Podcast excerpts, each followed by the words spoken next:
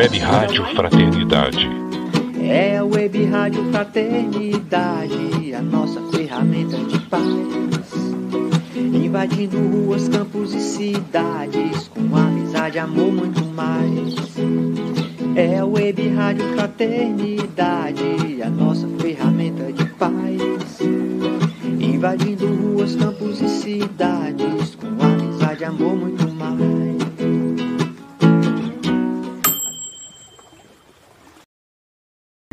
Esteja sempre em contato com o bem. No site e no aplicativo da Web Rádio Fraternidade, você encontra orações diárias, palestras e estudos que te sintonizarão com os ensinos do Cristo. Para acessá-los, basta entrar no site www.radiofraternidade.com.br ou baixar o aplicativo da Rádio Fraternidade. Neles, você pode ouvir a rádio em tempo real ou acessar o nosso acervo, Web Rádio Fraternidade, a emissora do bem na internet.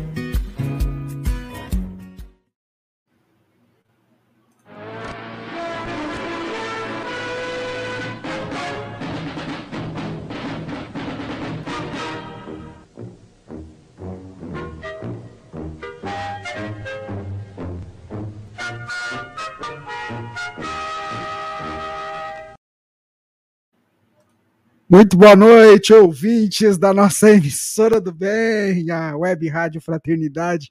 A gente já está aqui com você do outro lado para começar mais uma edição do nosso Pinga Fogo. Nesta segunda-feira, dia 13 de setembro de 2021, a Divina já está chegando aqui para daqui a pouquinho ajudar a gente a fazer o programa. Deixa eu chamar meu querido amigo Jorge Elahá Canto. Boa noite. Olá, Rubens. Boa noite para você. Uma boa noite para todos os companheiros que estão ligados conosco do Brasil e do mundo em mais um dos nossos programas da Web Rádio Fraternidade, a emissora do bem na internet, não sei falar em francês, a emissora do bem na internet, colaborando para um mundo melhor.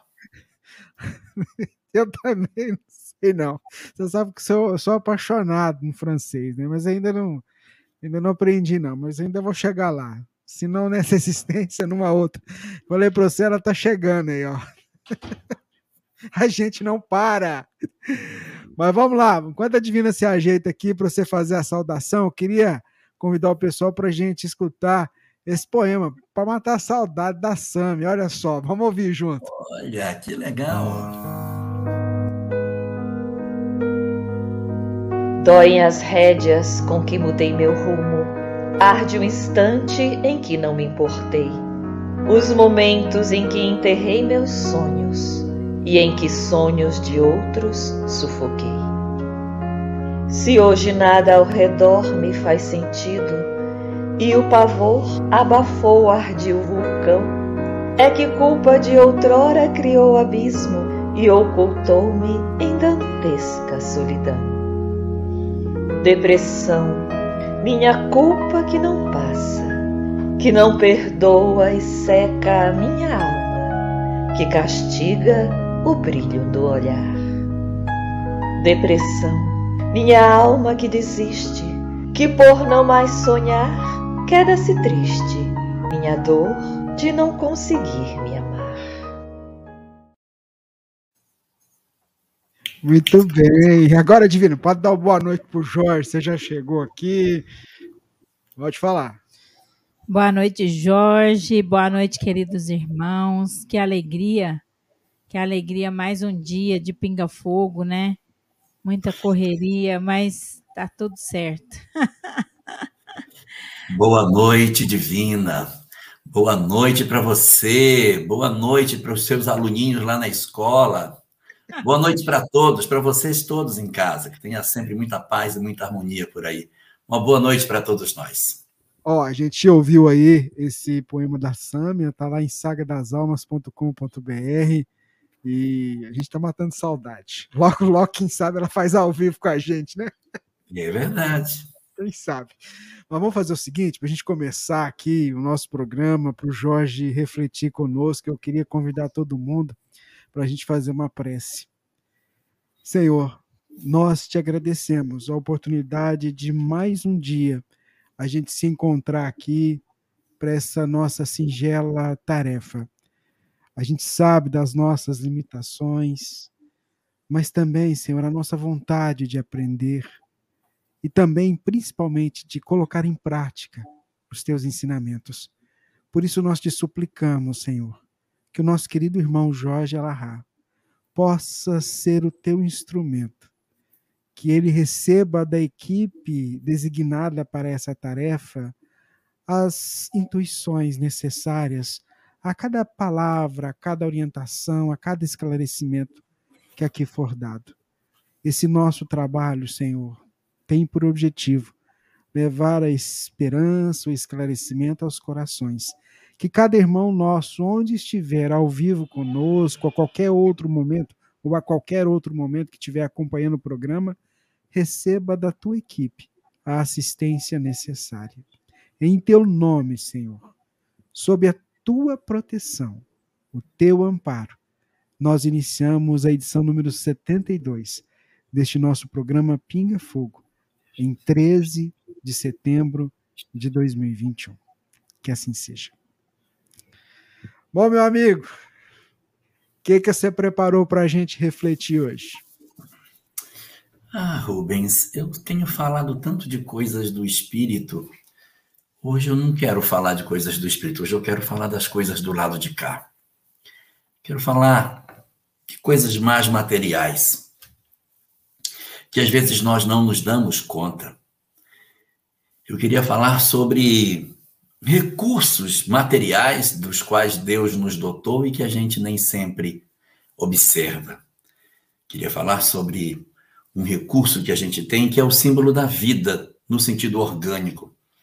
O maior símbolo de vida orgânico, ou seja, aquilo que mantém a, a vitalidade orgânica de todos nós, é conhecido como sangue. Né? O sangue seria, na verdade, o grande elemento que, que caracteriza a nossa condição de vivos.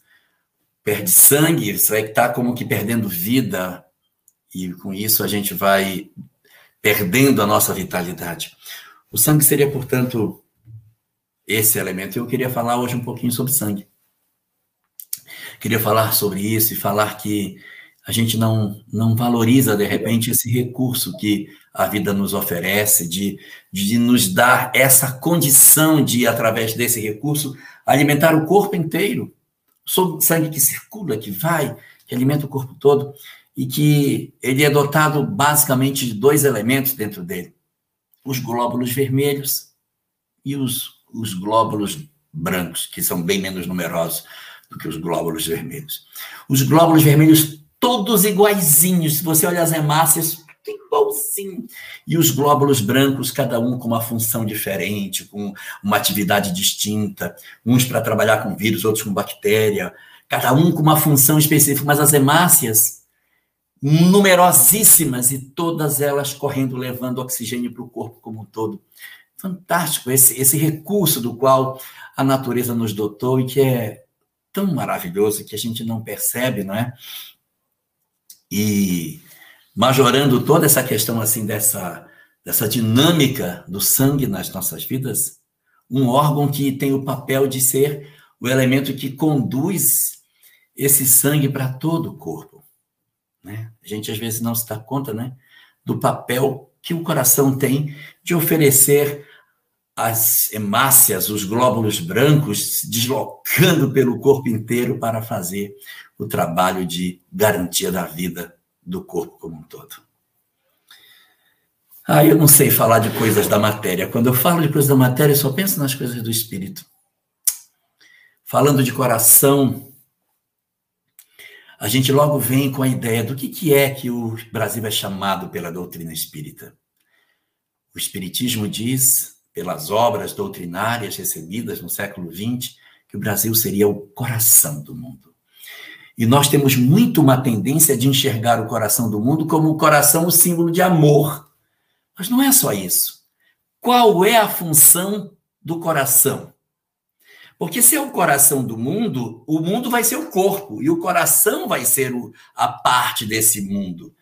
Qual é o papel do coração para o corpo? É bombear o sangue. O sangue entra no coração e o coração manda o sangue para todo o corpo. E o sangue volta e ele manda novamente. Ele é a bomba propulsora do sangue.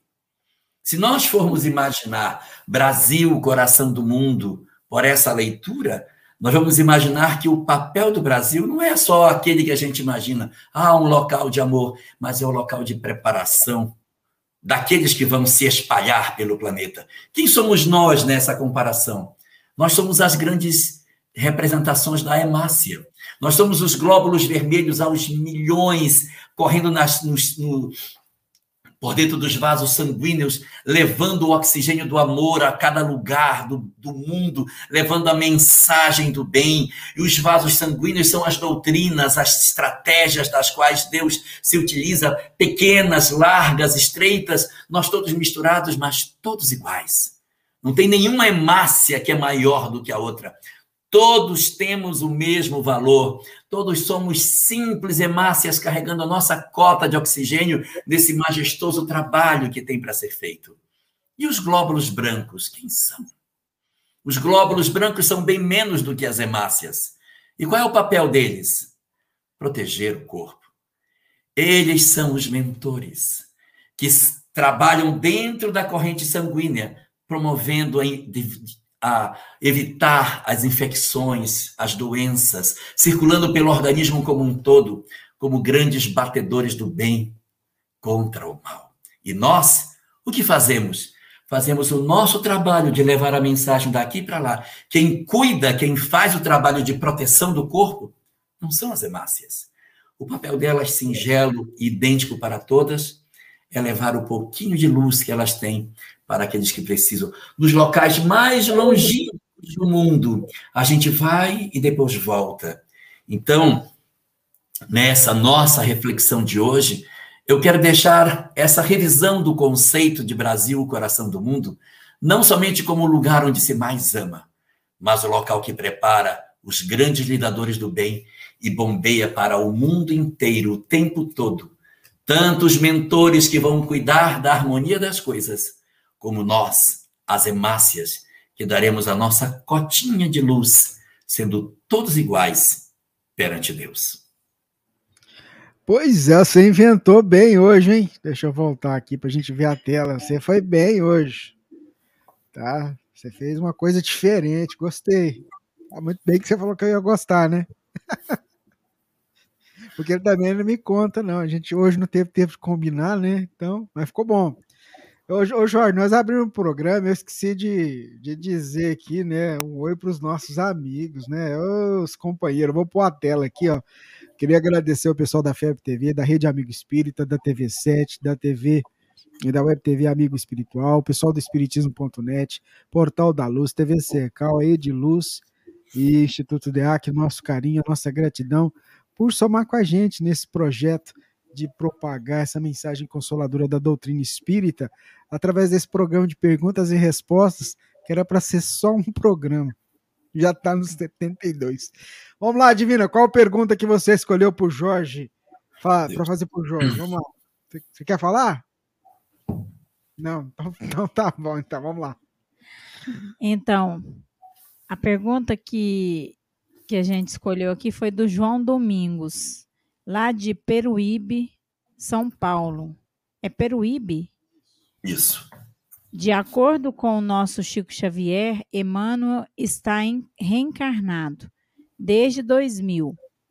Hoje, com 21 anos, em qual área vem desenvolvendo seu trabalho espiritual a este mundo, agora de regeneração? Em regeneração. Com você, Jorge. É, essas questões de curiosidade sobre determinados personagens, ela é muito frequente em alguns segmentos do movimento espírita. Existe uma fala de Kardec no livro Obras Póstumas, em que ele faz umas contas e ele presume uma possível reencarnação dele no século XX, para, de segundo ele, dar continuidade à obra. E isso levanta uma série de hipóteses. Quem seria? Quem seria? Foi o Rubens, não é o Rubens? Então, tem muita gente procurando uma série de respostas para essa pergunta. Mas é uma, uma análise que ele faz, que é um, ele pode, de repente, ter previsto isso e não necessariamente isso ser o que de fato aconteceu. Por quê? Porque todas essas questões que dizem respeito à reencarnação de um indivíduo em particular, ela escorre na direção da curiosidade. Então, André Luiz está reencarnado ou não? Se está, onde está? Joana de Ângeles está reencarnado ou não? Se está, onde está? Emmanuel está reencarnado ou não? Se está, onde está? Qual é o objetivo da reencarnação? É que o espírito retorne à vida corporal, num processo de apagamento parcial da sua memória, para que ele comece uma nova atividade no mundo físico. Então, se esse fenômeno se dá através de um esquecimento do passado, é porque realmente não é necessário que a gente traga essas heranças do ontem para o hoje, porque mesmo que isso esteja de fato acontecendo, a gente acaba pesando sobre determinadas pessoas que eu possa dizer, ah, eu acho que é fulano, ah, eu acho que é fulana, que pode ser uma menina. Ah, deve ser... Então, assim, a gente acaba levando essa nossa conceituação numa direção que pode nos iludir, a gente pode tomar uma decisão equivocada, um entendimento equivocado, ou até mesmo pesar demais nos ombros de alguém que pode ser ou nem ser uma reencarnação de uma pessoa famosa. O mais importante a fazer o que é? É cuidar cada encarnação como uma encarnação que seja. Não ficar muito preocupado em quem foi, quem foi, quem foi, onde está, quem era, mas observar objetivamente os frutos que cada pessoa dá, até mesmo porque Deus e Jesus não têm poucos espíritos para o lidar das questões materiais. Ele não tem só um grupo pequenininho que ele se vale repetindo as peças no jogo. Ele tem muitos espíritos benfeitores que podem, a seu turno, vir fazer uma atividade e retornar, ou não, pode ser outros. Então, nada garante que determinadas pessoas que você possa ter dentro da visão, olha, esse aqui tem essa idade, deve ser ele.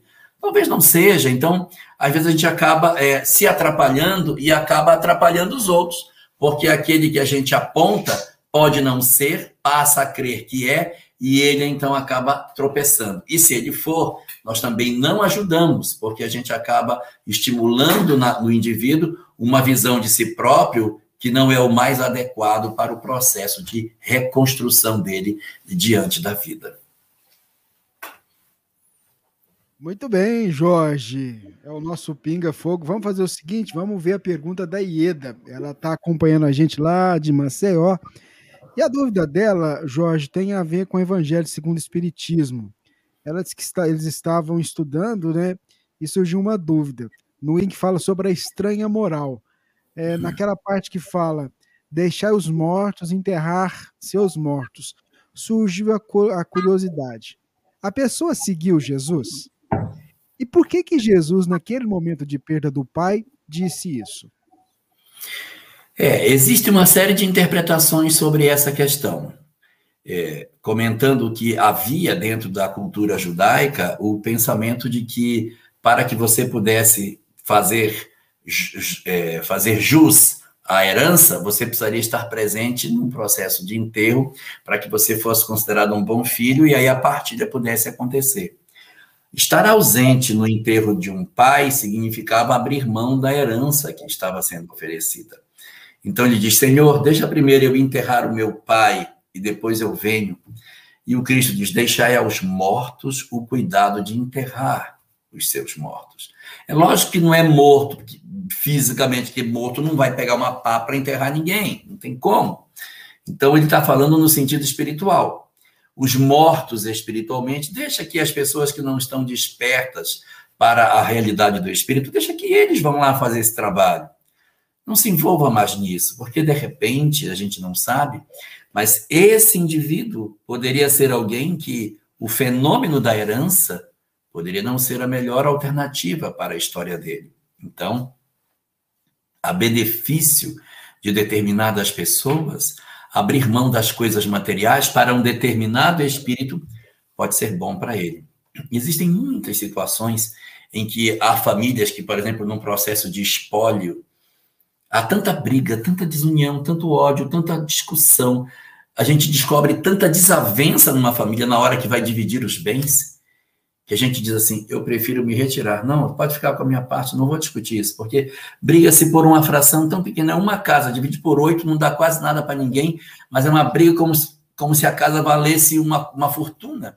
E a gente se perde, às vezes agride os irmãos, os cunhados, de maneira muito violenta, por um valor que não vale a pena. Então, quando você tem essa circunstância, a gente não sabe se esse indivíduo não era alguém envolvido na história dessa herança, em que os bens materiais que ele poderia receber poderiam se transformar num grande peso para esse companheiro. Então, deixa que os outros resolvam isso. Você, você está dizendo que os mortos, deixa os mortos enterrar seus mortos? É porque esse não era um morto segundo o Espírito. Ele está falando, deixa que os que não despertaram ainda cuidem disso. Você já despertou.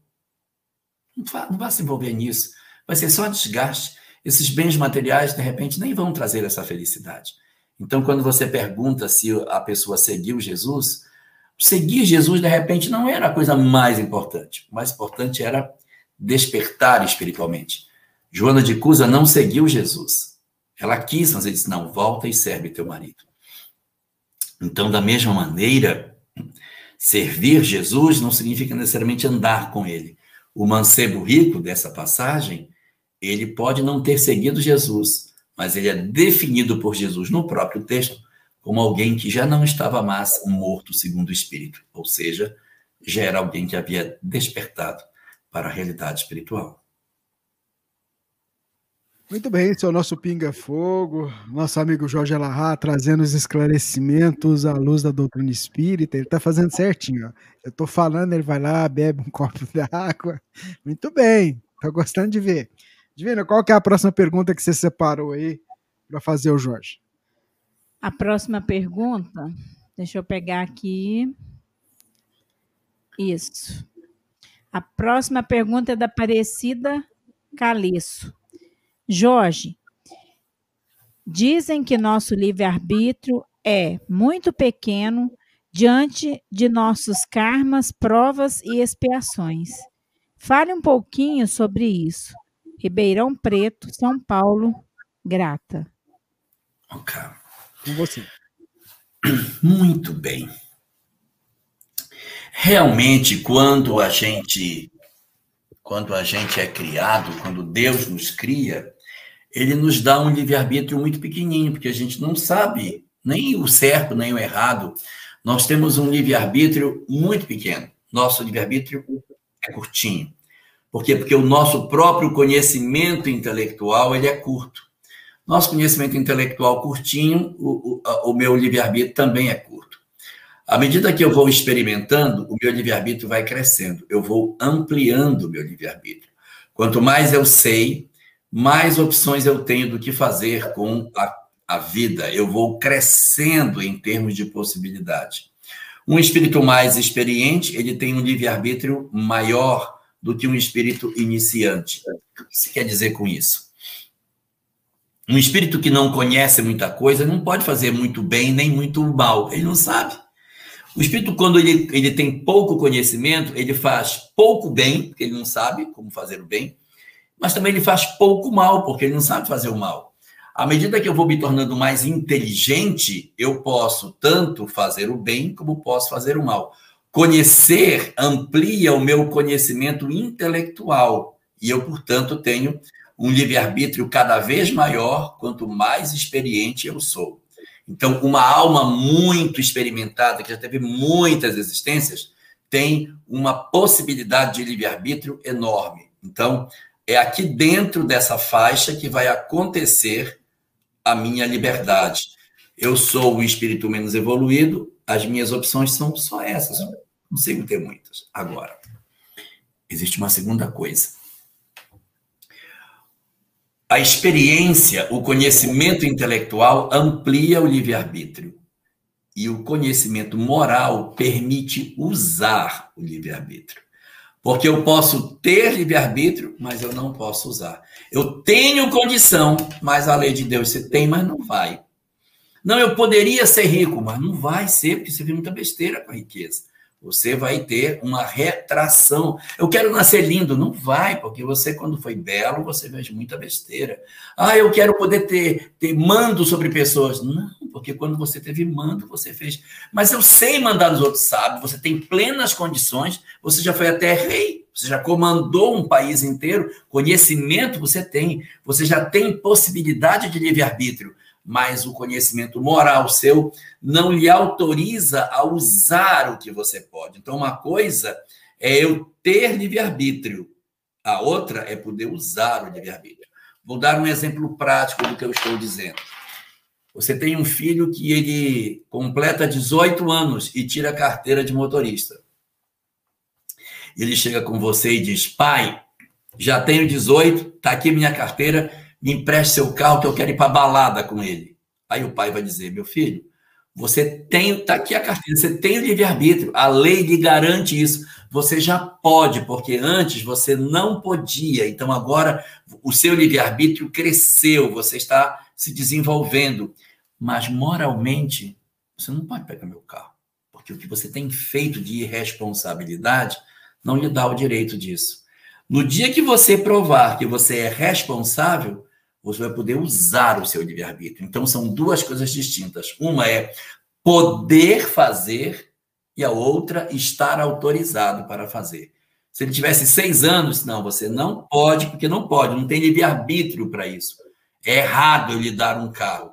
Ele já tem 21 anos, pode usar o carro, mas eu decido que não pela sua conduta moral. Então, espíritos existem que não podem ter determinadas experiências, porque não tem grandeza para isso. Não é qualquer espírito que pode ter um poder de mando, que vai comandar um, um estado, uma prefeitura, um país, sei lá, exercer um cargo de mando. Tem que ser um espírito que já tenha tido uma caminhada evolutiva, mas, ao mesmo tempo que ele tem uma caminhada no sentido intelectual, ele precisa ter, dentro do aspecto moral, a possibilidade de exercer esse papel. Senão, ele não exerce, ou seja, ele tem a capacidade do ponto de vista intelectual, mas moralmente a lei o impede. Então ele vai usar. Quanto mais ele acerta, mais ele usa o que ele tem. Quanto mais ele erra, mais restringe o que ele tem.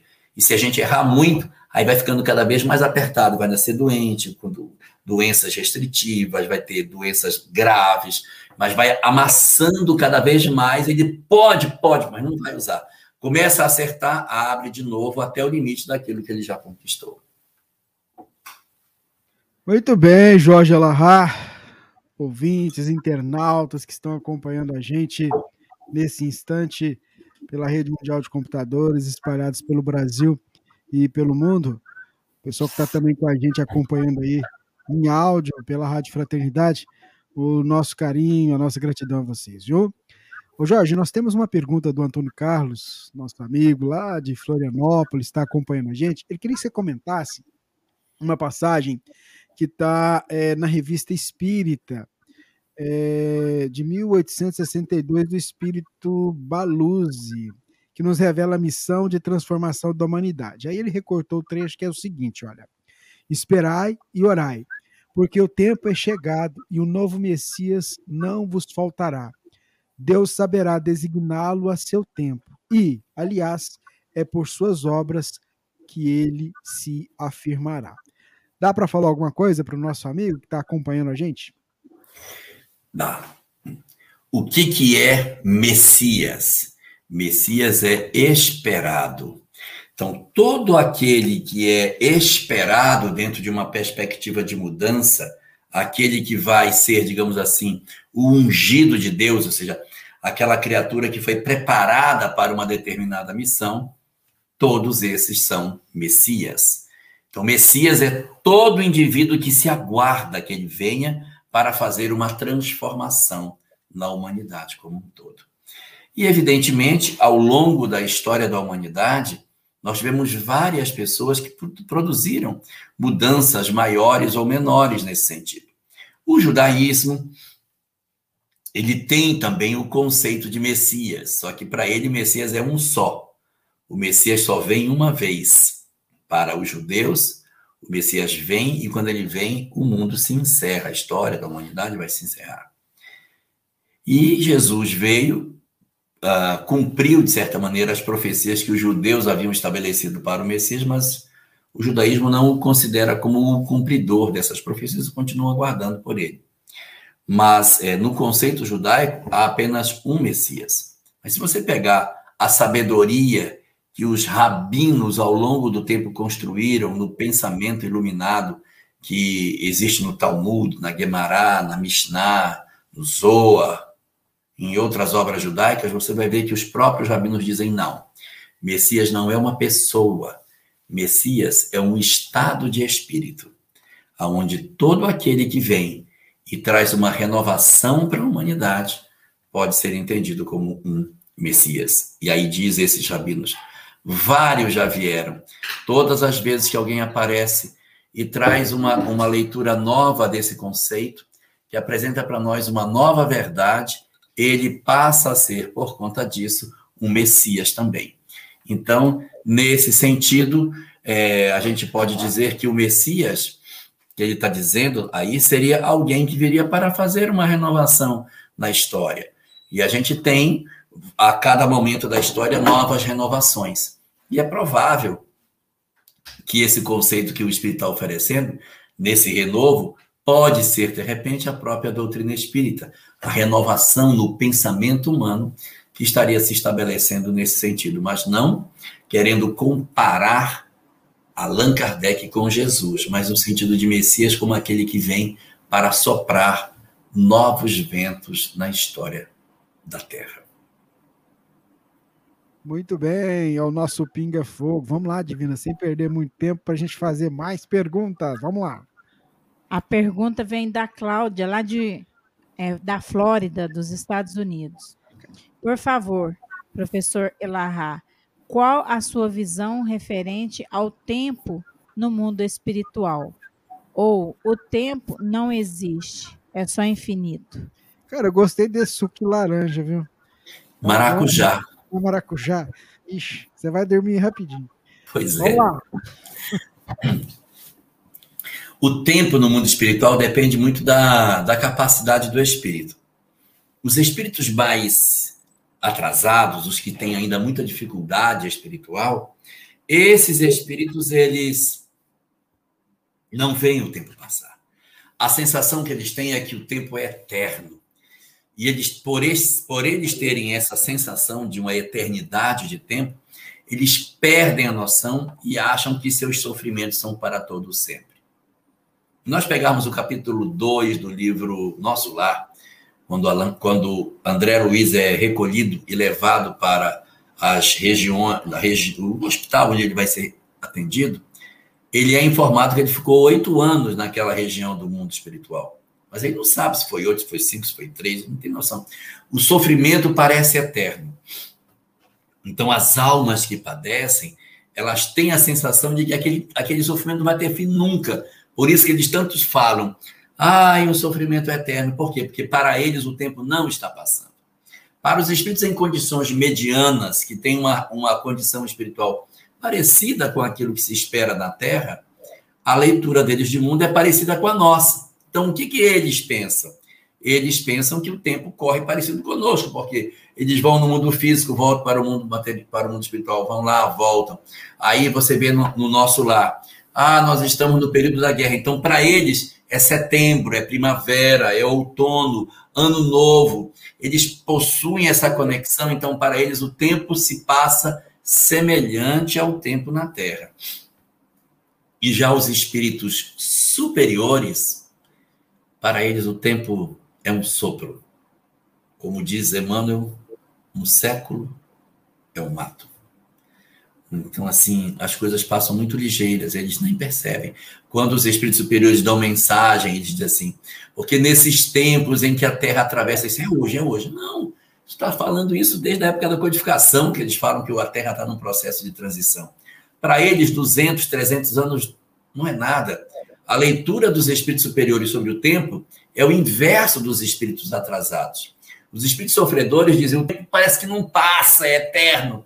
E já os superiores dizem: nossa, num sopro a Terra fez um milênio. Faz dois mil anos que o Cristo tem, mas foi um instante que aquilo aconteceu. Parece que foi ontem, porque para eles eles estão quase que sobre o tempo. Então depende muito do grau de evolução que o espírito tem. Quanto mais o espírito sente a passagem do tempo, mais complicada é a situação dele no mundo espiritual. Muito bem, Jorge, ouvintes, internautas. É, é o nosso Pinga Fogo. É eu que faço a pergunta agora, né, Divino? Eu tô doidinho aqui. O computador tá muito devagar aqui, mas vamos lá. É eu, né? Você quer que eu faça outra? Não, já achei a minha aqui. Vamos lá, próximo. Ô, ô Jorge, tem uma dúvida do nosso ouvinte, o Irã. Ele quer saber o seguinte, olha. Oro todo dia para minha avó, que desencarnou há mais de 50 anos. Como saber se ela já reencarnou? E se ela já reencarnou, as minhas preces perderiam a eficácia, tendo em vista que já assumiu outra personalidade? Não, não, não, não tem, não tem perda, um benefício nunca se perde. Se você ora pela sua avó e ela já reencarnou, as energias que você emite, elas vão ao mundo espiritual e alcançam os espíritos que nós oramos por eles. Mas não são só os espíritos que nós oramos por eles que são beneficiados, que sentem a energia. Todas as almas que estão vinculadas a ele também percebem, olha, uma energia está vindo para fulano. Então os mentores sentem, os que estão próximos sentem, porque as energias elas se direcionam para um espírito em particular, mas todos os que estão conectados na sintonia percebem aquela energia chegando, porque aquilo é como se fosse uh, uma, uma água que entrasse em vasos comunicantes. Você derrama num e os outros vão recebendo também. Olha, estão orando pelo fulano, estão sentindo, porque os laços entre os espíritos promovem esse processo. Então, quando por algum motivo alguém reencarna e essa energia é mandada, os outros que estão com ele dizem, estão orando por ele, mas ele está reencarnado, e daí? Eles conduzem as energias para esse local onde ele está, porque ele continua recebendo as vibrações, apesar da reencarnação ter acontecido. O benefício não se perde. O que você pode fazer que talvez ajude é na oração dizer para a sua avó, encarnada ou não, onde quer que ela esteja, e aí você dá mais potencialidade no seu pensamento para atingi-la caso ela já esteja reencarnada. Mas a oração não vai se perder. Os espíritos que estão no entorno dela saberão conduzir as energias da prece na direção dela, mesmo que já esteja no plano material. Muito bem, essa é a nossa edição número 72 do Pinga Fogo, dia 13 de setembro de 2021. A Divina vai trazer a próxima pergunta. A próxima pergunta é de Michele Costa Barbosa de Souza. Pessoas afins aqui na Terra, ao partir, encontram no plano espiritual? Meu marido e minha mãe eram muito amigos. Partiram em março, diferença de cinco dias. Tenho Meu dúvidas Deus de causa e efeito. Poderia me explicar? Olha, a tendência é que as pessoas se reencontrem quando elas são afins e elas não provocaram a sua desencarnação.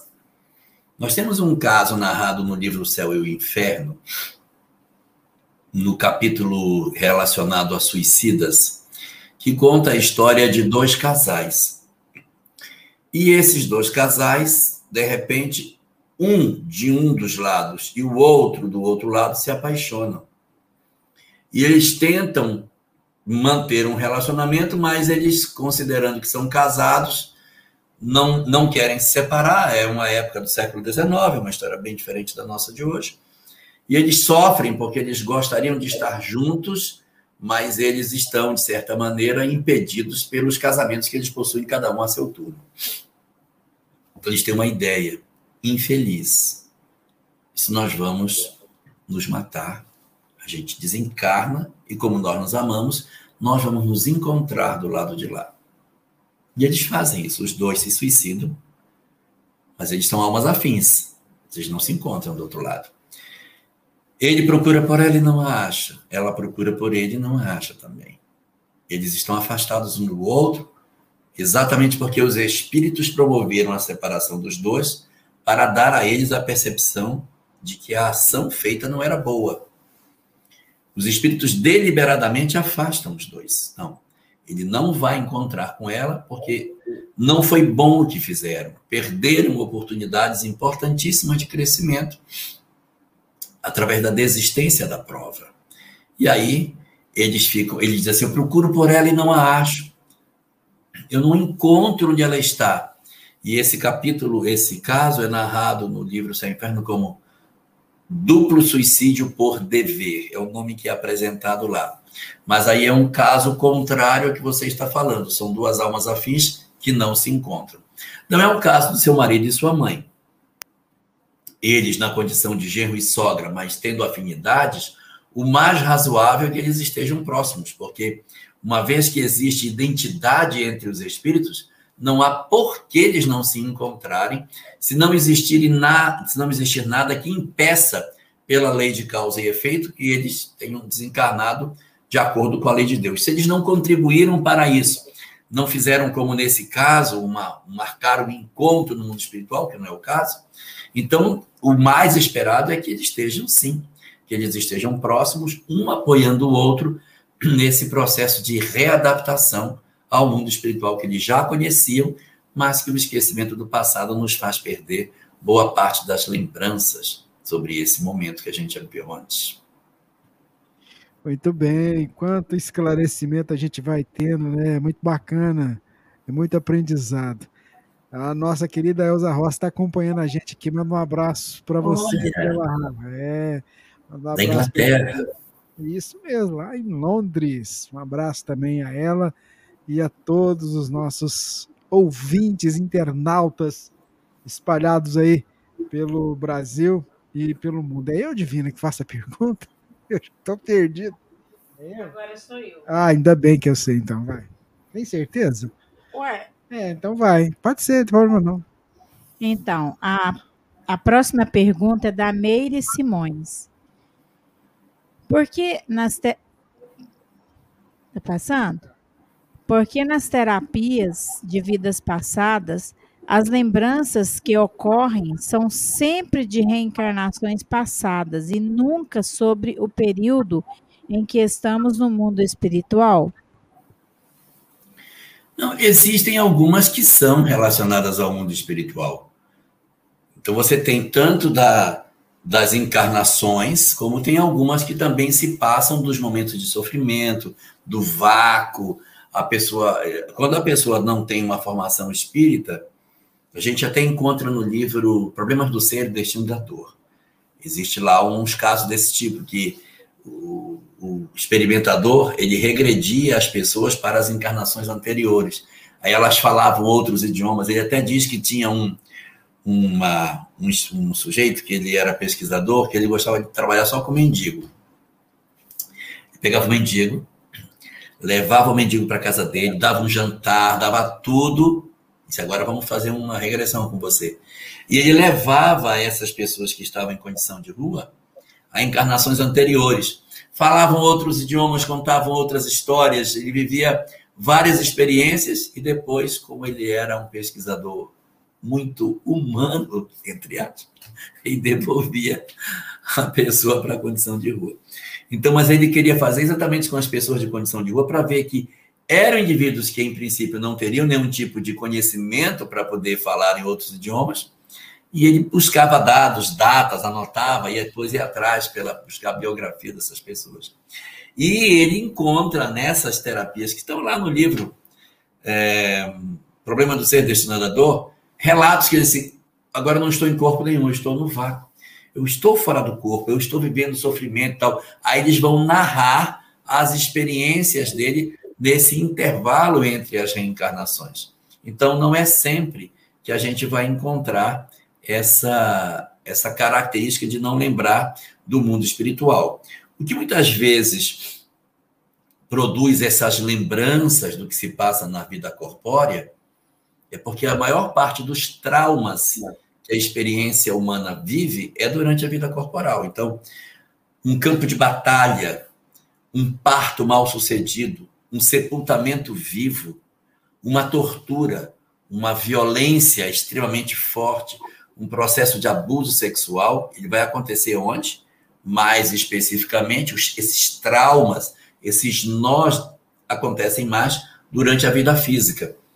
E você pode ver que na regressão passam-se anos e anos e o espírito vai pum, para exatamente no trauma. Ele vive 20 anos, agora você vai voltar mais para trás, e pum, para no trauma. Porque o trauma é onde está o nó que a criatura possui. Se você passar por um local que não tem um nó, que não tem um trauma, um, um certo bloqueio emocional, ele passa por aqueles anos sem ter muitas memórias, mas aonde ele tem uma experiência traumática, ele trava a memória dele e vive aquilo intensamente, como se fosse no hoje. É por isso que são mais frequentes as lembranças da vida corporal do que do mundo espiritual, porque as do mundo corporal são a gênese dos grandes processos de sofrimento que a gente tem. Mas existem também, sim, lembranças de vidas passadas em que os espíritos relatam ocorrências no mundo espiritual. Muito bem, é o nosso Pinga Fogo. Vamos seguindo aqui com o programa. Você enviando as suas perguntas que vão chegando, o pessoal é, capturando ela dos vários locais que estão vindo e passando para a nossa equipe aqui, que fica responsável pela produção, nos ajudar na produção do programa. Nós temos uma pergunta do Antônio, o Antônio Ferreira, Jorge. Ele fala assim: Caro palestrante, Lázaro foi ressuscitado ou não? Alguns espíritos falam, alguns espíritas falam que ele não estava morto. É, o que Allan Kardec coloca nos capítulos 14 e 15 da Gênese, onde ele trata sobre o mecanismo e os chamados milagres produzidos por Jesus, ele constrói a tese na qual, uma vez rompido o fio da vida, não seria mais possível retornar. Então, uma vez acontecida a desencarnação, os laços estão rompidos e o espírito não poderia mais voltar à vida física. A partir dessa conceituação, em que se considera que, ocorrida a morte, Tendo tido, portanto, a ruptura dos laços, o espírito não pode mais retomar as conexões que elas foram desfeitas. Se se fala que Lázaro voltou à vida, por conceito, ele não deve ter morrido. E nós encontramos isso na própria leitura do capítulo 11 do Evangelho de João, que é o que narra a passagem da ressurreição de Lázaro, em que, num certo momento, logo no começo do capítulo, pelos versículos, os, as pessoas dizem assim: ah, então Lázaro morreu. Ele diz: não, Lázaro não morreu. Lázaro dorme. Aí as pessoas estão tá vendo? Ó, ele mesmo está dizendo aqui que ele não está morto, ele dorme. Num outro momento mais abaixo, ele diz: não, Lázaro está morto. Então lá em cima ele diz que ele dorme, e no outro ele diz que ele está morto.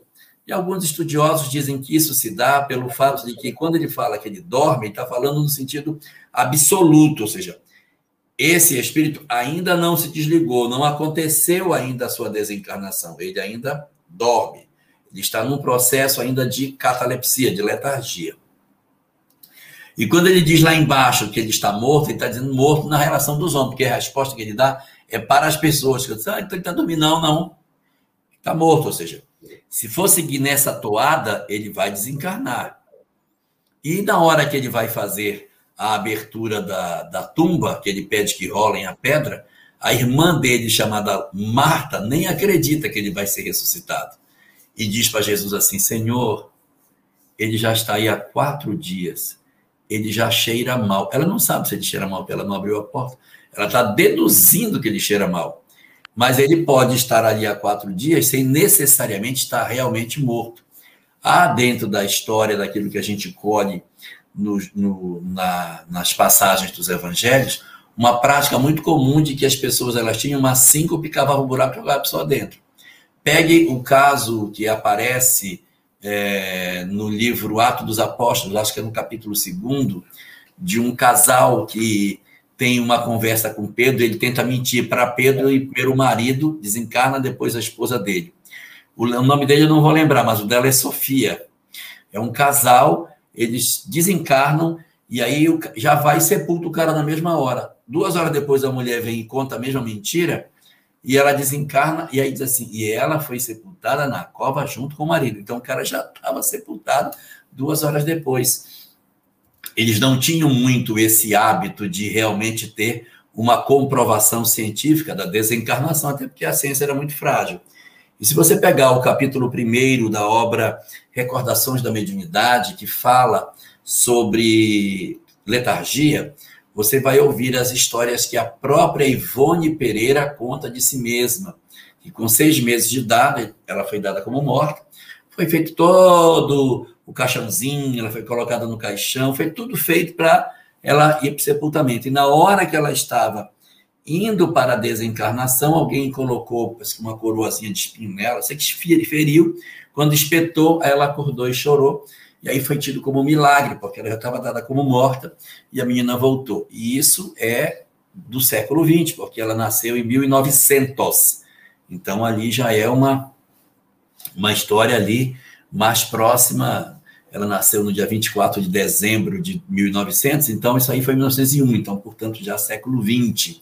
Ela iria ser sepultada viva. Então, e é século XX. Imagina lá no passado, quantas e quantas pessoas que passam por esse mal já foram sepultadas em guerras. Quantas pessoas são sepultadas vivas porque a condição de identificação real, de desencarnação do indivíduo é muito frágil e a gente acaba promovendo sepultamentos indevidos no campo de batalha. Então, tudo isso são fatores que se somam. Mas, resumindo, considerando aquilo que, o, que Kardec coloca no livro A Gênese, a conclusão é: se ele voltou, é porque verdadeiramente não estava morto. O que não quer dizer que se Jesus não tivesse realizado nenhuma intervenção no caso, ele não teria desencarnado.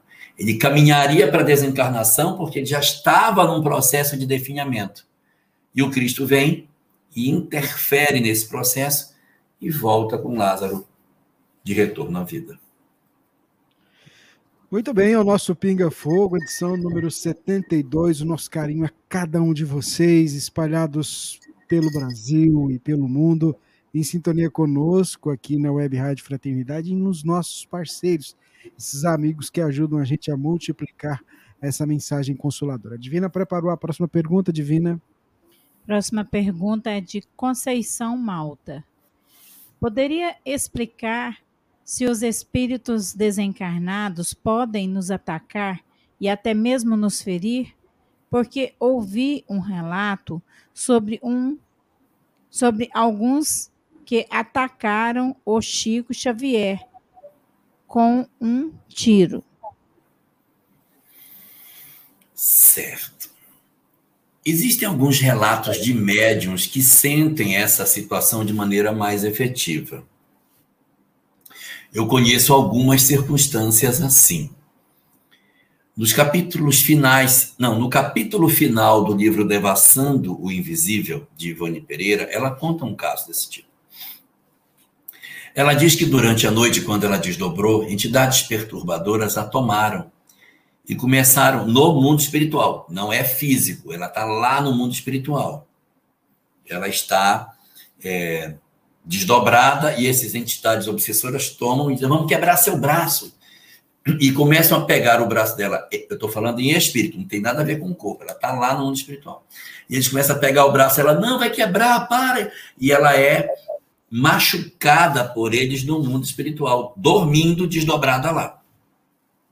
Passa o fenômeno, ela acorda. Quando ela acorda, o braço está profundamente doído, ou seja, houve uma transferência daquilo que eles fizeram em espírito para o físico dela. Então você está vendo aqui uma circunstância semelhante a essa, mas um pouco diferente, porque a ação foi no mundo espiritual e não no mundo corporal, mas acaba atingindo a pessoa.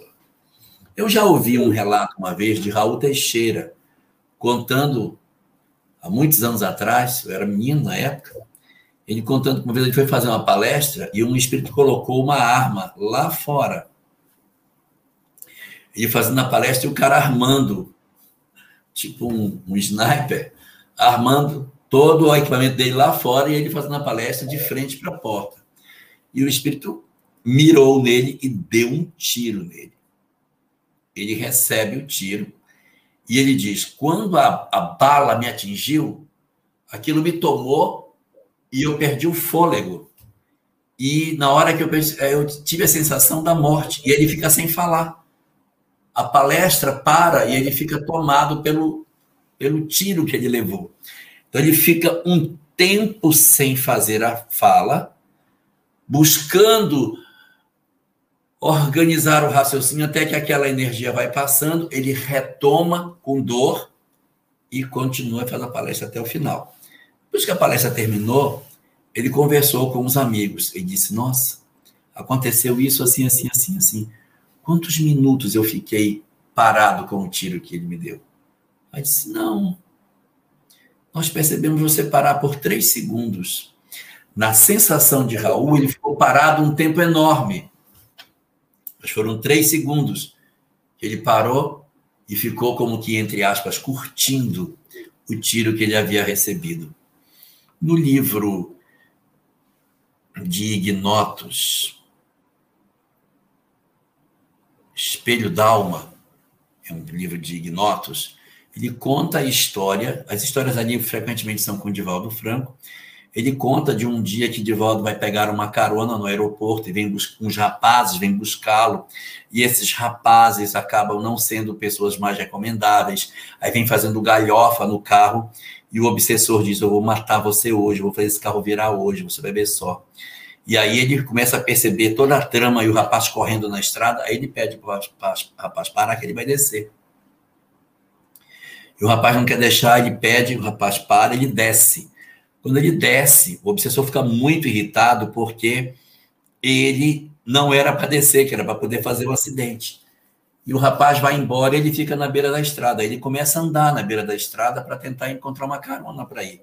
Quando ele está andando, o obsessor fica com tanta raiva, diz o texto, que o empurra do barranco e ele cai lá embaixo, suja a roupa toda, mala, se quebra todo Daí ele volta para a beira da estrada, pega uma carona com um caminhão que está indo para a mesma cidade e o cara está indo para assistir uma palestra dele. Aí, novamente, você tem uma intervenção nesse sentido. Mas se você perceber, eu estou falando de Ivone Pereira, que é médium, estou falando de Raul Teixeira, que é médium, e de Divaldo Franco, que é médium. E você citou Chico, que também era médium. Então, as pessoas que são médiums, elas podem registrar de maneira mais efetiva essa manifestação de uma presença espiritual próximo de si.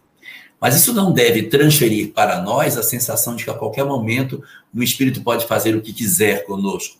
Depende do nível de capacidade mediúnica que nós tenhamos. E a possibilidade de nos perturbar, de nos, nos, nos fazer ficar irritados, é muito mais fácil do que uma ação física os obsessores, eles costumam atuar muito mais no nosso psiquismo, na parte emocional, que na parte motora propriamente dito. O mais esperado é que você perca paciência com o familiar, que você grite com seu colega de trabalho, que você se aborreça no trânsito, que você não consiga ter paciência com seu filho. Então, isso, isso são os fenômenos mais comuns, ou seja, utiliza as nossas fragilidades emocionais, e aí nos, entre aspas, derrubam do ponto de vista emocional do que do ponto de vista físico. Mas a gente encontra na literatura alguns casos de ação um pouco mais física, em virtude das conexões que esses espíritos conseguem fazer em alguns médios, dando a sensação de que empurrou. Na verdade, não empurra, ele promove um processo mediúnico e, através do mediúnico incompleto, ele desequilibra as pessoas e faz com que determinadas coisas aconteçam. E nesses casos, né, Jorge, a gente não pode deixar também passar o amparo que a espiritualidade também dá, né? Porque da mesma forma que há, por exemplo, o assédio dos irmãos é, infelizes, por exemplo, nenhum de nós fica sem um resguardo também da equipe espiritual que nos assiste, né? No caso dos exemplos que foram dados, é, nós temos o amparo, né, Jorge? Sem dúvida nenhuma, porque a gente às vezes acha que os obsessores agem de maneira absoluta e sem que haja nenhum socorro nesse sentido. Nós temos um amparo espiritual muito grande. E alguém pode dizer, tá, mas se tem um amparo espiritual, por que motivo, pelo amor de Deus, que isso acontece? Para que nós percebamos que o espiritual existe. Se nós ficássemos dentro de uma campânula de vidro sem que o mal nos atingisse, nós ficaríamos extremamente presunçosos, vaidosos e equivocados com relação à nossa verdadeira fortaleza interior. Então, eles permitem que determinados fenômenos ocorram para que nós tenhamos sempre em mente: não somos infalíveis e precisamos andar na linha para que algumas coisas não nos aconteçam. Mas os mentores estão sempre em nosso derredor para impedir que o mal verdadeiro possa nos atingir e nos derrubar de verdade. Você toma uma água, um suco aí, porque a próxima pergunta é muito boa. Vamos lá. Vamos lá. É, nosso amigo vai me permitir que eu mudei algumas coisas aqui para não identificar nem você e nem nenhum outra, nenhuma outra escola religiosa. Quero salvar meu casamento. Minha esposa sempre frequ frequentou um templo evangélico. Eu a conheci indo a essa igreja. Com a, com a pandemia, todos ficamos dentro de casa, respeitando o isolamento social. Com isso, essa religião entra frequentemente em meu lar, pela televisão, pelo rádio, computador e aí vai. Eu não aguento mais escutar as reuniões. Nossa, quantos absurdos eu sou obrigado a ouvir. Isso está acabando com meu casamento de 22 anos. Jorge, como devo proceder para trazer a minha esposa para a doutrina espírita, ou pelo menos tirar ela dessa seita?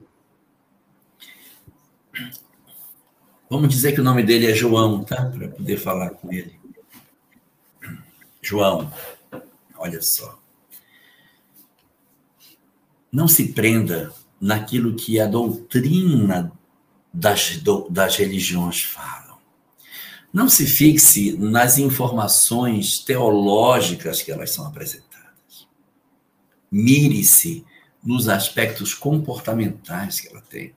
Porque, às vezes, é, determinados conceitos que são oferecidos não traduzem efetivamente uma conduta nesse sentido. Tem muitas verdades religiosas que várias doutrinas apresentam que elas não resultam numa dificuldade de convivência, então, vou dar um exemplo. Não, o mundo foi criado sim em seis dias. Não, é sim, foi. Tá, foi seis, foi três, foi cinco. Isso não vai mudar. A minha vida com alguém não vai mudar. Mas ela acha que foi seis. Deixa achar que foi seis dias. Foi dois, foi cinco, foi dez. Isso não muda o meu processo de convivência. Então, existe um conjunto de experiências que a gente tem das outras doutrinas que necessariamente não colidem com a conduta que a gente possa ter. Então, a gente precisa separar daquilo que as doutrinas apresentam os fenômenos que efetivamente não têm nenhum tipo de peso na conduta. Aí você tem um segundo tipo de princípios que as doutrinas apresentam. Princípios que dificultam a convivência, porque são valores que são apresentados que vocês estão dizendo, não tem o menor sentido o que está falando não, não faz sentido. Então, são determinadas verdades que atacam a conduta que as pessoas têm. Então, por exemplo, um preconceito sobre determinada conduta de outra pessoa, que fica, olha, isso é pecado, isso é um absurdo, isso não pode. Então, quando você vê um familiar seu que participa de uma outra doutrina e que possui essa leitura em função do pensamento que a doutrina que ele participa diz, a gente deve trabalhar isso sem se desesperar, porque sem se desesperar a gente vai perder realmente a condição do casamento nosso. Para esse segundo grupo de experiências em termos de conceito, a gente não deve entrar em rota de colisão. É besteira discutir. Você está falando é errado, você é besteira. Você é burra, você não deve nunca entrar por isso, que aí você vai afastando cada vez mais. E aí o que, que a gente faz? A gente procura trazer naquele aspecto positivo que o outro possui. Às vezes, conviver com alguém não é muito fácil, porque a pessoa é muito diferente da gente. Mas se você ficar prestando muita atenção no que é diferente, piora muito mais. Você, olha só, ela vai, ela vai, ela vai ela reclamar do menino, ela vai ela falar, não é assim que aborda o menino, você vai fazer isso, você vai afastar de cada vez mais. Não, tem que ser assim, ele tem que obedecer. Então, conversar. Então, o que, que a gente faz? A gente coloca uma gota de humor nesse tipo de relacionamento Por quê? Porque a gente sofre porque você espera que o outro tenha a compreensão de vida que você tem. Ele não tem. O nosso cônjuge tem uma outra visão de mundo, ele participa de uma outra doutrina diferente. Então, não espere que ele faça a leitura da vida da forma como você enxerga. Olhe para ele nas limitações que ele tem, é o que ele pode dar, é o que o outro pode dar. E quando eu falo colocar uma gota de humor, é quando, por exemplo, vamos admitir que você tem uma maneira de lidar com os filhos e o seu cônjuge ou a sua esposa tem uma maneira diferente, mais dura, que ataca mais. Então você vem, e aí que não pode perder o humor, bom humor, chegar, abraça. Não faz assim, não faça assim. E o amor? E o amor, onde é que fica? Então, a gente se revestir de uma capacidade ainda maior de olhar para o outro como alguém que você tem que cuidar. Olhar para o que está assim como alguém que está mais frágil. E quem pode mais ajuda mais, quem pode menos ajuda menos. Quem entende mais é que pode fazer o movimento.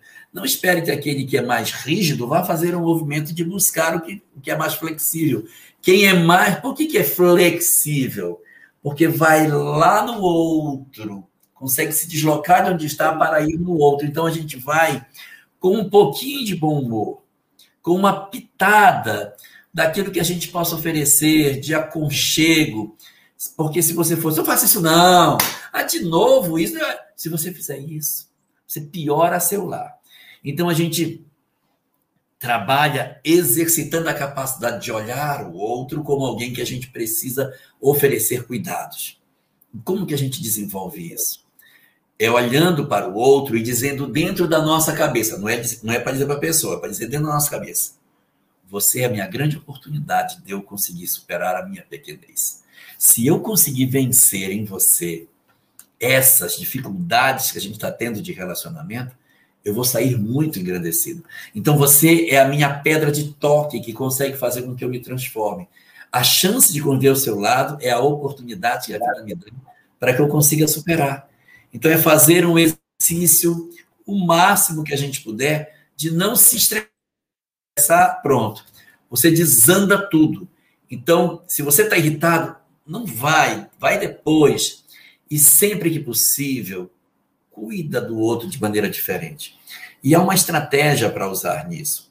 Você, quando percebe que a pessoa está bem, quando ela estiver de bom humor, aí você diz: É, você está de bom humor agora, né? Mas outra hora você não estava, não. Então você aproveita quando a pessoa está bem e fala o que você tem para dizer. Aproveita quando ela está positiva para você falar o que você quer dizer. Não pegue quando ela está negativa. Porque o ministro é porque você é doida. Aí pronto, aí você piora mais. Se a pessoa já não está bem, você não vai aprofundar a dor dela. Deixa com que ela esteja no momento feliz. Quando você perceber que ela está mais leve, é a hora de conversar. Então, o primeiro tipo de situação, não se estresse com os conceitos que não tem nada a ver com a conduta nossa.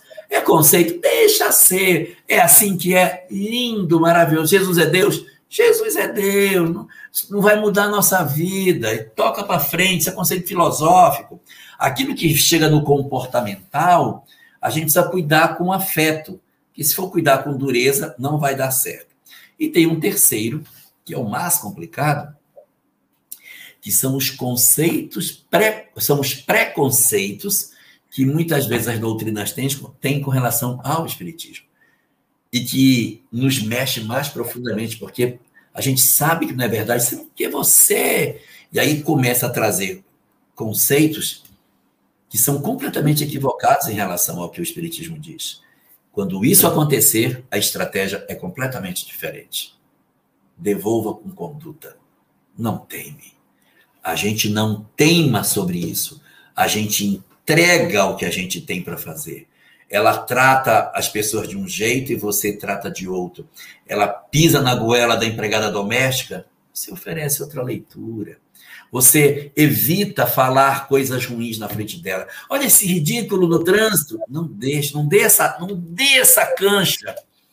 Deixe com que ela seja o exercício para que você mostre a todo momento que você é uma pessoa diferente em termos de conduta.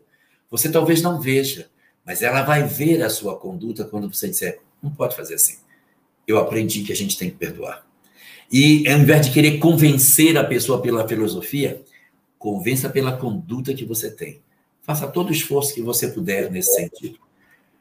Você já tem uma caminhada grande, 23 anos, não é mais momento de se dizer, vou fazer uma nova relação. Não vale a pena. Se você tivesse um relacionamento mais curtinho, de dois, três anos, eu poderia até dizer, pense se vale a. Na sua circunstância, não vale a pena. O que vale mais a pena agora é a gente saborear aquilo que está acontecendo. A gente está envelhecendo. E quando a gente envelhece, a gente tem que aprender a perceber no companheiro que está conosco há mais de 20 anos a beleza. Perfeito? Claro que não é, eu também não sou, mas a gente já teve tempo suficiente para aprender a amar o outro nas fragilidades que ele tem. E quando a gente chega nesse estágio em que a gente começa a perceber a fragilidade que o outro possui e aprende a se encaixar no outro, de maneira que as imperfeições que ele tem você compensa, e as imperfeições que, que ele que você tem, o outro compensa, a relação fica tão bonita, que é uma relação de cumplicidade. Experimente fazer por esse lado. Não esgarce o fio, não puxe a corda desnecessariamente, porque a relação do lar vai ficar ruim. Não teme, quem pode mais cede mais. Faça esse esforço e curta a vida. A vida nasceu para ser curtida. Curta ela ser diferente de você. Faça com que isso seja um momento assim de prazer de ver como pensa diferente, você uh, aproveitar isso com a possibilidade de ver a beleza da vida e desmontá-la através do bom humor. Porque se você for medir mau humor de cá com mau humor de lá, a relação do lar vai ficar péssima, tensa demais. E só você pode fazer isso. Ela não vai fazer. Está nas suas mãos transformar seu lar. Faça um investimento nessa direção. Garanto para você vai dar excelentes resultados. Conheço histórias assim dramáticas e que acabaram se, se ajustando de maneira muito boa. E não fique com a ideia de querer trazê-la para a doutrina espírita. De repente, não é isso o mais importante. Talvez, às vezes, a gente conviver com os nossos desiguais e aprender a ter a nossa tolerância e a capacidade de conviver com as pessoas que são diferentes é o grande mistério da vida, a grande beleza que a vida nos chamou para viver. Muito bem, Jorge. É isso aí. Espero que a gente possa ter ajudado você, meu irmão. Olha só, antes de eu passar para a pergunta, para a próxima pergunta para a Divina, é, tem uma dúvida que surgiu aqui, uma pergunta que foi lançada sobre aquela passagem de Jesus, quem é minha mãe, quem são meus irmãos. Só lembrar que o Jorge comentou essa resposta, deu essa resposta no Pinga Fogo número 68. Então dá uma pesquisada lá que tem a resposta muito bacana do Jorge. Divina, a próxima pergunta. A próxima pergunta é da Simone. Não, peraí, peraí. É do Paulo César, de Juiz de Fora. Estou até falando o nome da nossa colaboradora, Simone. Um abraço, viu, Simone? E pergunta ao irmão Jorge se a obsessão por fascinação é o mesmo que autoengano. Olha, pode ser considerado como auto-engano, mas não é exatamente auto-engano, porque auto significa que é sozinho, e na fascinação você tem sempre um outro elemento. Então, é, ela seria a ilusão sobre o pensamento, que é como Allan Kardec a define no livro A Gênese. Mas você até pode dizer, chamá-la de auto-engano. Ah, o que caracteriza a fascinação é a certeza absoluta de que eu estou certo está todo mundo errado. Eu sou a única pessoa que está correta no mundo. Todo mundo está errado. E as pessoas dizem, mas fulano, não pode ser. É, sim, eu estou certo, vocês estão errados. Eu disse, mas como que você consegue enxergar isso? Vocês que não veem. Vocês que estão cegos, eu enxergo, vocês não veem. Então, a fascinação, ela se caracteriza pela resistência da pessoa a ouvir uma outra ideia. Isso é muito comum em processos de, de fanatismo. Você tem fanatismo religioso, você tem fanatismo político, você tem fanatismo em determinados movimentos que acontecem, em que a pessoa ela cria um conjunto de conceitos e pronto. A partir do momento que aquilo está fechado na cabeça dela, ela ficou cega para outras visões. Então você fala assim, auto-engano. É, pode ser até auto-engano, mas a gente, quando fala auto-engano, parece que é a pessoa sozinha, sem ninguém. E o que move o processo obsessivo é a ação de um espírito trazendo o pensamento dele para iludir você. Ele convence você pelo pensamento de que você é, deve pensar o que ele pensa. Então você acaba pensando não mais o que você acha, mas o pensamento do outro. Se eu pudesse dizer, eu diria que o fenômeno da fascinação é um processo de hipnose espiritual. O espírito vem e hipnotiza você. Hipnotizado pela verdade que ele te coloca, você não ouve mais o que o outro fala. Quando você vê uma pessoa que está hipnotizada, aparece às vezes na televisão, o hipnotizador vem e diz assim: ó, oh, isso aqui, pega uma cebola, isso aqui é uma maçã, coma. A pessoa hipnotizada come e acha gostoso. Ela come, uma, come a, a cebola toda. Ela faz coisas, depois ela não lembra o que ela fez, ela tem convicção do que ela está fazendo. Então, do mesmo jeito que o hipnotizador dá o comando e a pessoa absorve o comando hipnótico, no processo da fascinação, o obsessor não faz de uma vez, ele vai lentamente se enraizando na mente do outro e vai hipnotizando a criatura progressivamente, até que a pessoa não aceita mais outra ideia. Por isso que quando a gente fala auto-engano, eu estou tirando a figura do obsessor do cenário.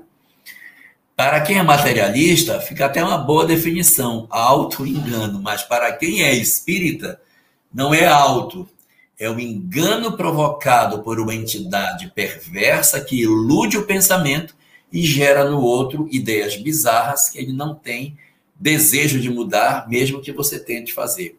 São os processos mais complexos de obsessão, porque o espírito, o encarnado, tem certeza que está certo. E quem é que vai mudar se acha que está correto? Segundo Jesus, bem-aventurados os pobres de espírito, porque deles é o reino dos céus. Aquele que sofre de fascinação não se acha errado, não se acha um pobre de espírito.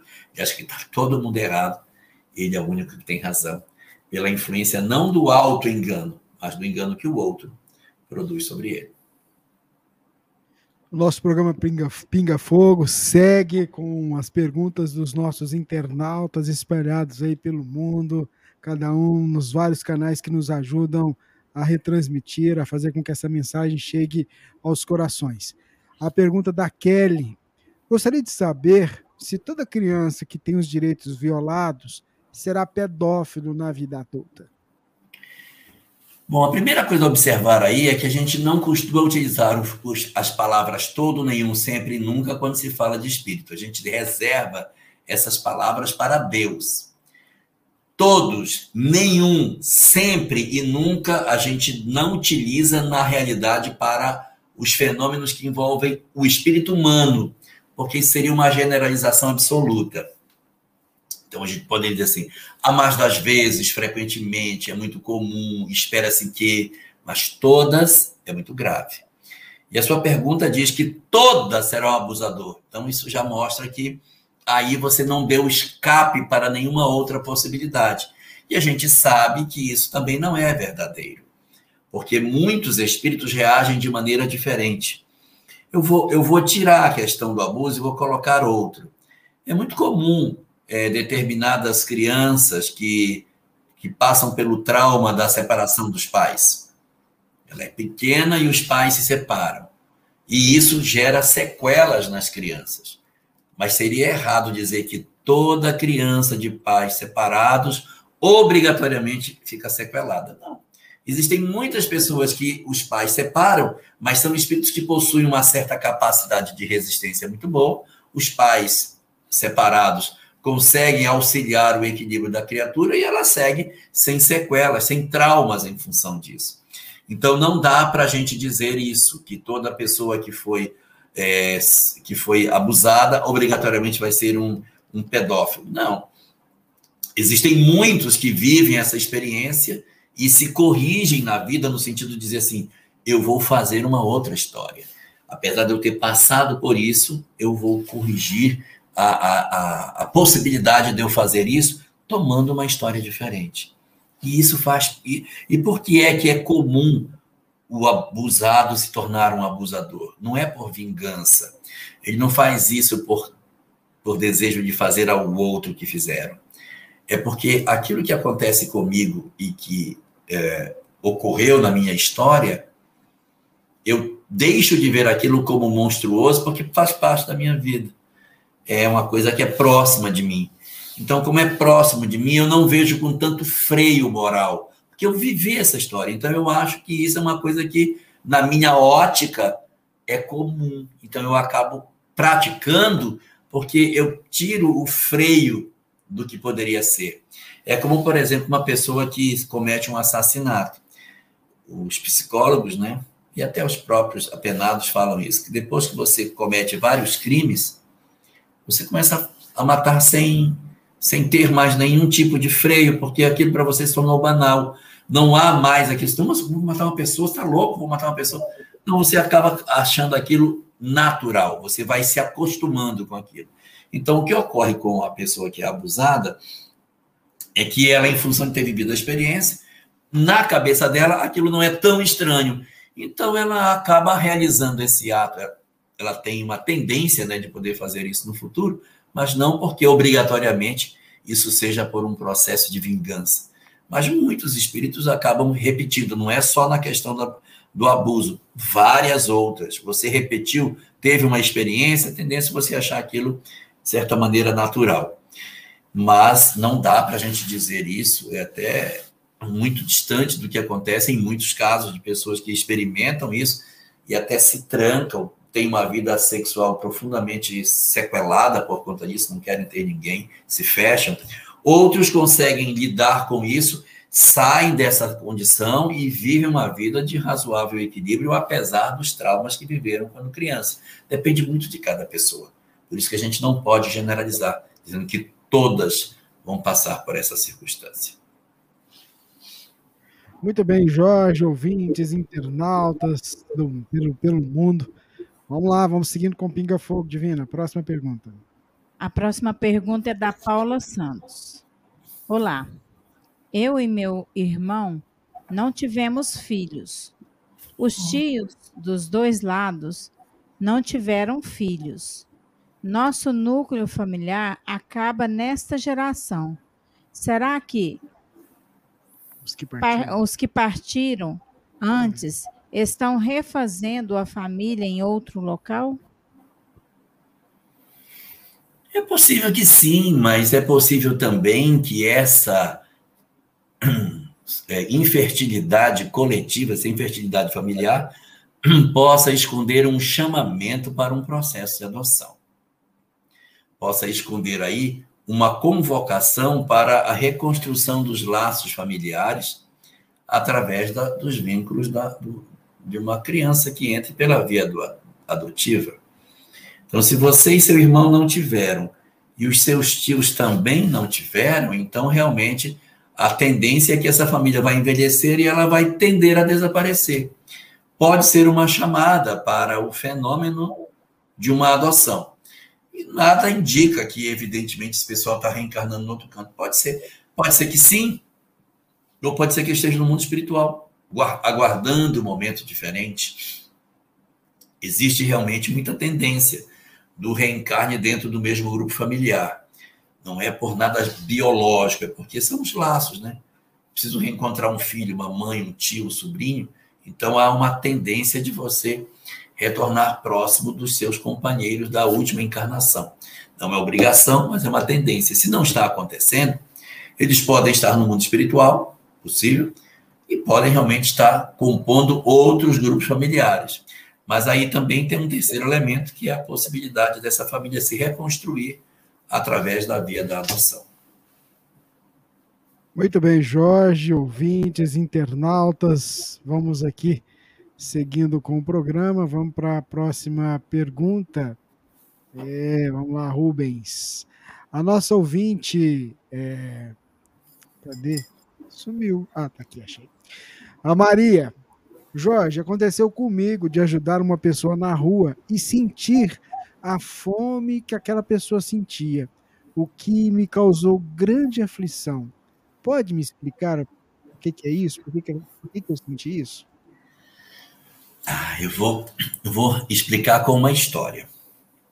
Isso aconteceu com uns companheiros nossos de Rondônia que hoje vivem no Rio Grande do Sul. É, eles eram companheiros nossos do movimento espírita, lá no, no nosso, nosso estado de Rondônia, né? em Porto Velho, e eles moravam numa cidade do interior do estado. Eles moravam numa cidade lá, muitos anos atrás, lá em Cacoal.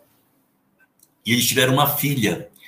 E a bebezinha começou a chorar, chorar, chorar, chorar, chorar. Meu Deus, chorava. Meu Deus, que essa menina tem, que essa menina tem e haja tentar e nada, não tinha, médico naquela época muito difícil, no interior do estado.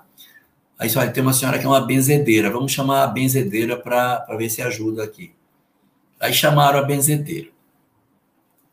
A benzedeira foi, fez lá o aquele ritualzinho dela, e quando ela terminou, ela disse assim: O senhor tem remédio para dor de ouvido? Aí o pai disse: Tenho. Coloque duas gotinhas no ouvido esquerdo dela, ela está com dor de ouvido. O pai ficou assim. No, no choro que a criança estava, vamos colocar. Aí pegaram o remédio de, de dor de ouvido, colocaram no ouvidinho dela e a menina parou de chorar. O pai ficou impressionado. Aí perguntou para ela assim: como que a senhora sabia que ela estava com dor de ouvido? Ah, porque a gente que é bezedeira, quando a gente vai benzer, a gente pede que o que a pessoa está sentindo, a gente sinta, para saber o que está acontecendo para poder ajudar. Então eu faço as minhas orações e pedi para que eu sentisse o que o bebê sente. E o meu ouvido esquerdo começou a doer demais. Então eu concluí que a doença dela era no ouvido, ou seja, promove-se uma conexão, um fenômeno de empatia, que se dá através dos canais da mediunidade, e aí o espírito, o médium registra o que o outro sente, ocorre uma conexão de sentimentos, e aí você diz: o ouvido dói. Pinga no ouvido dela o remédio. Nas circunstâncias que você está falando, que você sentiu a fome da pessoa que você estava querendo assistiu na rua, né?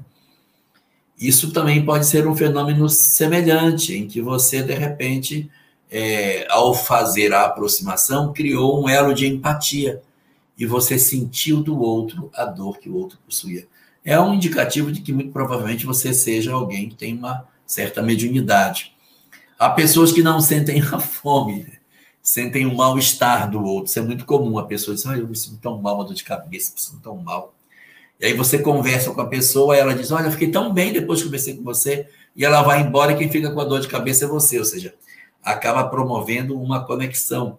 Às vezes, entidades espirituais que estão promovendo o mal-estar, a dor de cabeça do outro, acabam sendo atraídas por você e a outra pessoa vai até melhor para outro lugar. Então, esse fenômeno é um fenômeno real, isso acontece e os nossos companheiros lá de Rondônia, que hoje estão no Rio Grande do Sul, vou deixar o nome deles aqui, um abraço, é a Luciere e o Reginaldo, que hoje moram em Porto Alegre e que viveram essa experiência em Cacoal há quase uns 35 a 40 anos atrás.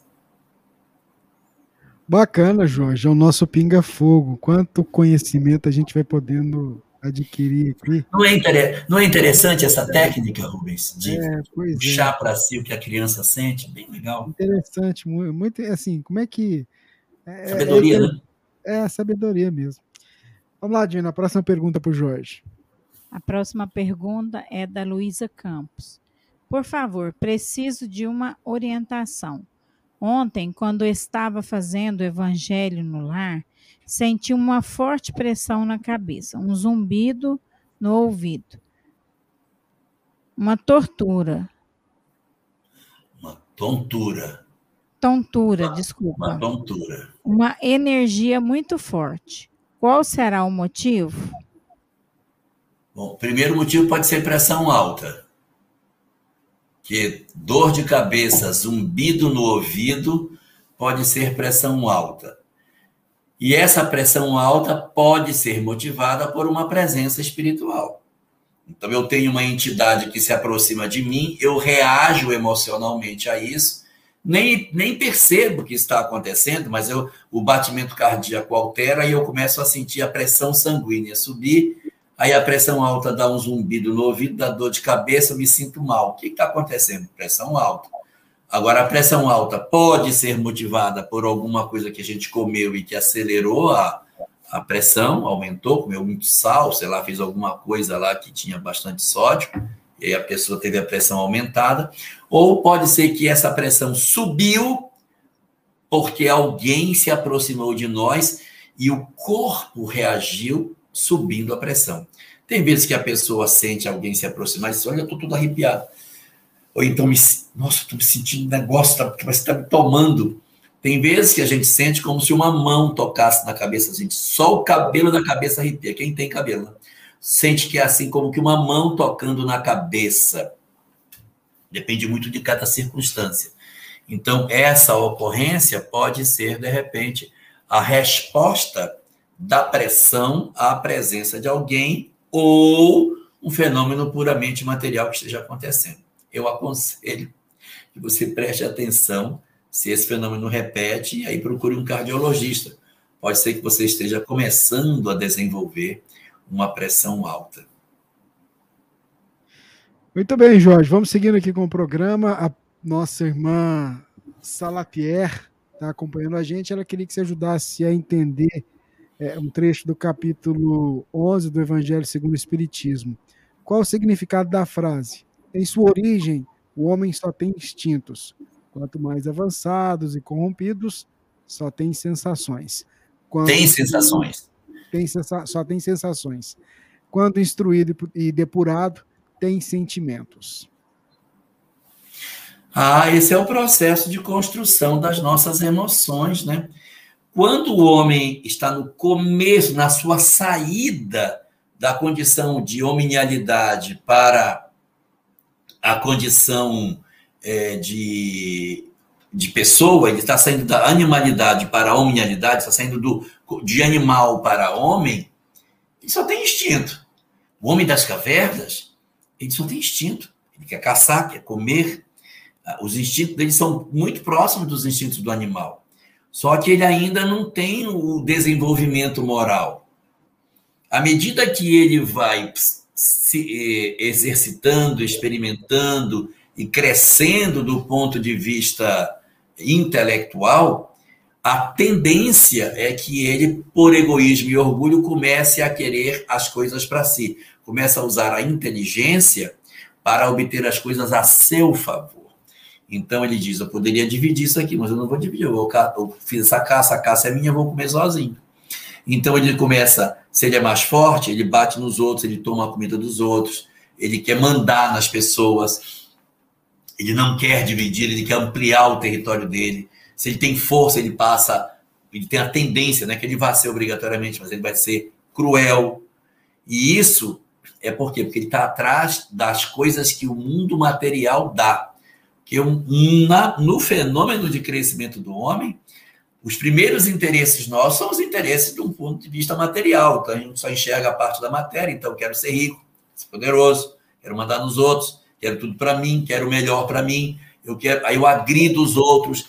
Então eu estou atrás das coisas que o mundo material oferece. E uma representação desses interesses pelo mundo material seriam as sensações. Eu quero ter uma vida de senso, eu quero comer coisas gostosas, eu quero ter uma, uma sexualidade desregrada, não quero ter responsabilidades afetuosas.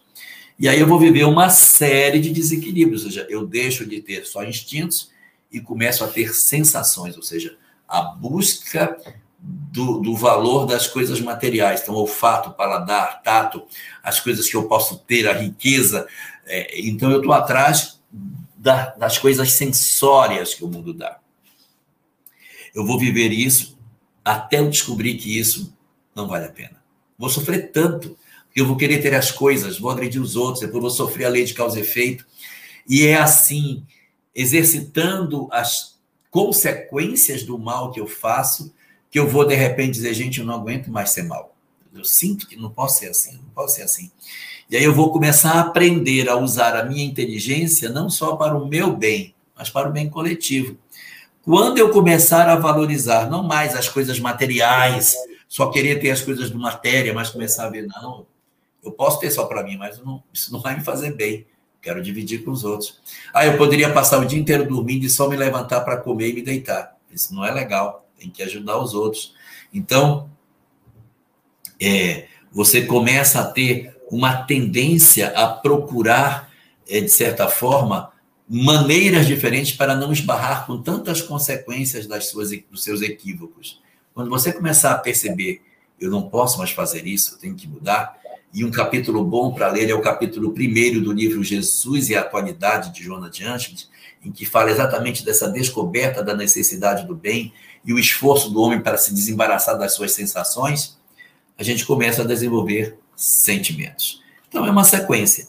Primeiro eu sou instinto, que eu sou muito animal. Depois eu sou sensações, porque eu sou inteligente, mas sou atrasado moralmente, então eu quero só as coisas da matéria. E lá na frente, depois de muito apanhar da vida, eu começo a dizer: não, isso não vale a pena.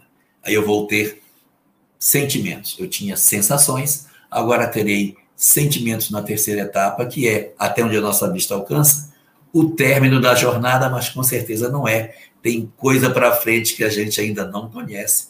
Mas no nosso grau de evolução, são essas três etapas apresentadas no Evangelho segundo o Espiritismo. Esse é o nosso Pinga Fogo. Vamos seguindo aqui para a gente abarcar mais perguntas. Vamos lá, Divina. Não vamos dar muito tempo para o Jorge, não. É da Lúcia Helena. Boa noite, Divina, Jorge. Por favor, você fala muito em energia e vibrações em suas lives. Qual é a diferença? Lúcia, de São Caetano do Sul.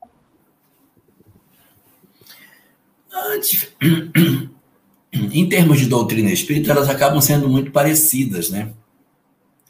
As vibrações, as energias. As vibrações a gente usa mais no sentido da, do ecoar dessas energias.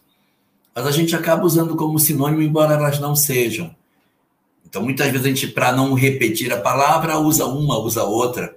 Você vê um, um conceito que eu falo muito e que é errado quando perguntam a Allan Kardec o que é o, a alma, responde os espíritos: a alma é um espírito encarnado. Então, quando estamos encarnados, somos uma alma. Quando nos desembaraçamos do corpo, somos espírito de volta e somos espírito. Morreu, vira espírito. Encarnou, chama alma. A gente não respeita isso. Eu chamo alma de espírito, espírito de alma, faço uma confusão danada para não repetir, para não ficar usando a mesma palavra o tempo todo. Mas é errado. E assim também, a gente usa a palavra vibração, usa a palavra energia, até como sinônimo, para não repetir a mesma fala, não ficar com uma, uma fala muito cansativa. Então a gente vai, hora de assim, porque as vibrações que a pessoa emite, as energias que a pessoa emite, acabam ficando muito como sinônimo na hora que a gente está apresentando os conceitos que a doutrina espírita exposa. Tem uma diferença? Tem mas no conceito daquilo que a gente trata na doutrina, acaba sendo usado com a mesma ideia. Muito bem, Jorge Elahar. Vamos lá, próxima pergunta. Gostaria de pedir uma ajuda ao Jorge, uma orientação para uma amiga. Ela está passando por um sério problema com o filho do coração. Ele foi adotado há oito anos, quando tinha nove anos de idade. Infelizmente, na época. 9, 8, 17 é, infelizmente foi retirado da mãe biológica juntamente com a irmã, por ter sido encontrada em um ambiente no qual a principal atividade era o consumo de bebidas, drogas e tudo que se possa imaginar. Ficou todos esses anos bem. Porém, agora, com 17 anos, encontrou a mãe biológica e fugiu de casa para estar com ela, que, infelizmente, continua na mesma vida. A minha amiga já não sabe mais que argumentos usar para convencê-lo a voltar para casa. O pastor da igreja que ela frequenta e alguns amigos dela orientaram a trocar a fechadura de casa e deixá-lo entregue à própria sorte. Porém, não é o que ela quer. Ele está sofrendo muito, apesar de ter outros filhos. Inclusive, a irmã biológica desse filho também foi adotada por essa minha amiga. Estão Volta todos... esse pedaço. Depois da chave, que eu me perdi. Depois da chave. Ah, trocou a fechadura de casa okay. e de, eh, deixá-lo entregue à própria sorte. Ok, tá. Porém, não é o que ela quer. Certo. Ela está sofrendo muito, apesar de ter outros filhos. Inclusive, a irmã biológica desse filho também foi adotada por essa minha amiga. Estão então, ela adotou o casal, né? Uhum. Estão todos sofrendo. E eu não sei como aconselhá-la. Ela me procurou no sábado para ter uma ideia do que fazer. Peço sua ajuda, orientação. Olha só, esse processo é muito comum. Você faz um, por exemplo, na época da Segunda Guerra Mundial, houve muita adoção de crianças, muita adoção. Mas a adoção naquele período era de órfãos. Eles eram órfãos e as famílias vinham e adotavam. Eles não tinham a história deles para trás, estava desfeita pela guerra. Mas na situação atual do Brasil, nós fazemos muita adoção de pais vivos. Então você adota uma criança que tem pais vivos, que tem uma história construída. E quando você promove um processo de adoção tardia, que é o caso seu, que você adota uma criança aí com 8, 9 anos de idade, ele sabe quem é a mãe, sabe qual é o nome dela, ele sabe onde é o bairro, ele já tem uma história anterior. Então, existem vínculos muito profundos.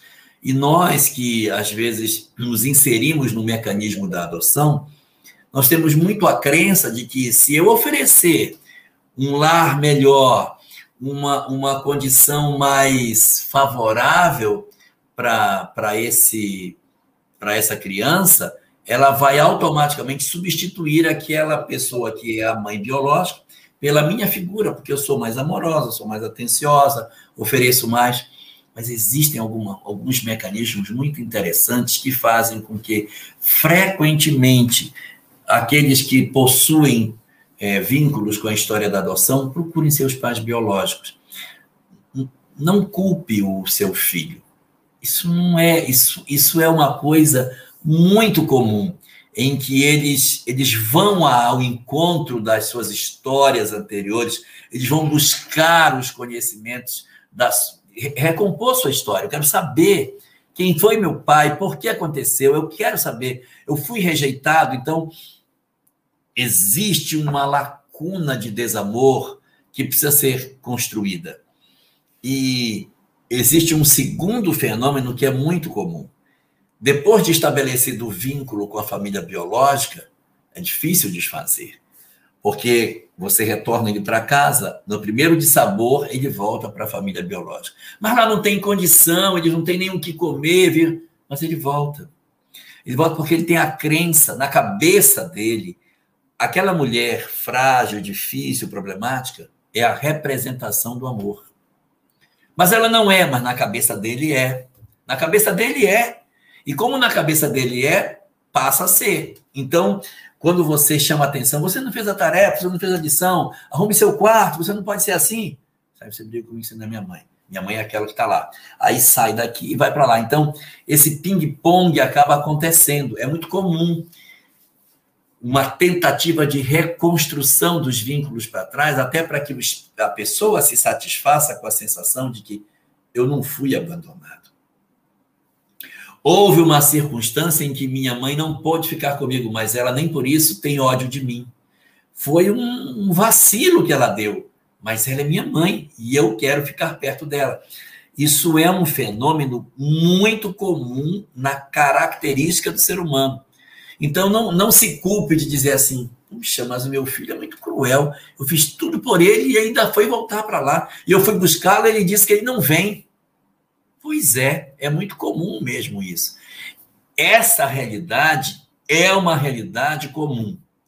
Mas não é isso que você quer saber. Você quer que eu lhe diga o que fazer, né? Vou lhe dar uma dica do que fazer. Apadrinhe a mãe. Não se torne inimiga deles. Apadrinhe. Mas ela usa droga. Então não dê dinheiro mas ofereça a condição de que ela tenha em você não uma inimiga, alguém que disputa o filho, rasgando o menino no meio. Ele já tem 17 anos, ele não é nenhum garoto. Se você fizer o trabalho de dizer para ele assim, ou ela ou eu, você vai perder, porque muito provavelmente ele vai dizer, eu vou ficar com ela. Então, o que, que a gente faz? A gente vai ter que se despir de todas as nossas condições de, de, de sermos de nos vermos como sendo a melhor opção, a gente vai se despedir de tudo isso, vai se ver como uma pessoa igual a outra e vai dizer: muito bem, meu filho, é, você quer ficar aqui? Você quer ficar lá? Você quer ficar aqui? Então vamos. Como é que eu posso ajudar? E você ajuda no que você puder fazer. Como que você ajuda? Não dê dinheiro. Diga assim: tá precisando do que aqui? Ah, então vamos, eu vou ajudar. Mas ela vai jogar tudo fora, esse problema é dela. Pegue o livro Jesus no Lar, capítulo 33. Dê uma lida nessa mensagem. Jesus no Lar. Jesus no Lar? Ou é Alvorada Cristã? Jesus no Lar. Jesus no Lar, capítulo 33. É um livro, não sei como é que está a edição, agora tinha uma capa laranjada. Acho que é o Jesus no Lar capítulo 33. Nessa mensagem, eu encontrei uma resposta para uma pergunta que eu procurava há muitos anos, que é a seguinte: dou ou eu não dou? Eu vou dar eu não dou? Dou ou eu não dou? Aí disse: dá. Mas e se ele vender? Problema dele. Você tem que cuidar do seu desamor. Se for para errar, erra doando. Não erra não doando. Porque não vou dar. Erre doando. Que aí você tem a condição de estabelecer a esteira de socorro. Se você fizer isso, você vai tirar o degrau que separa você do seu filho biológico. Vai, vai, vai diminuir esse degrau. E ele vai ter mais facilidade de, de repente, voltar. E aí, você chega na casa, vê o que, que você pode ajudar, mantém contato com seu filho, mas não promova um processo de rejeição. O que, que, pode acontecer num futuro é que a proximidade dele com essa família, que você agora está travando contato, família biológica dele, altere os hábitos que ele possui. Ele passa a beber, passa a usar droga, ele passa a ter uma outra história. Então você precisa conversar com ele antes. E aí você pode dizer para ele: você toma muito cuidado. Porque se você enveredar por esse caminho, é um caminho que você vai ter muita dificuldade de sair. Então, abra seu olho. Não vá por essa via. Seu quarto está lá, sua roupa está lá. Eu não vou vir buscar você. Agora preste atenção. Se você entrar por aí, para sair, meu filho, vai dar trabalho. E se você, aí você põe um medinho nele. Se você entrar por esse caminho, eu não vou ter mais como ajudar você.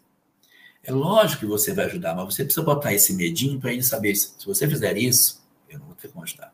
Não vou poder ter em casa uma pessoa que vai mexer nas minhas coisas, que vai roubar meus objetos, que vai vender as coisas da minha casa. Como que eu vou ajudar você?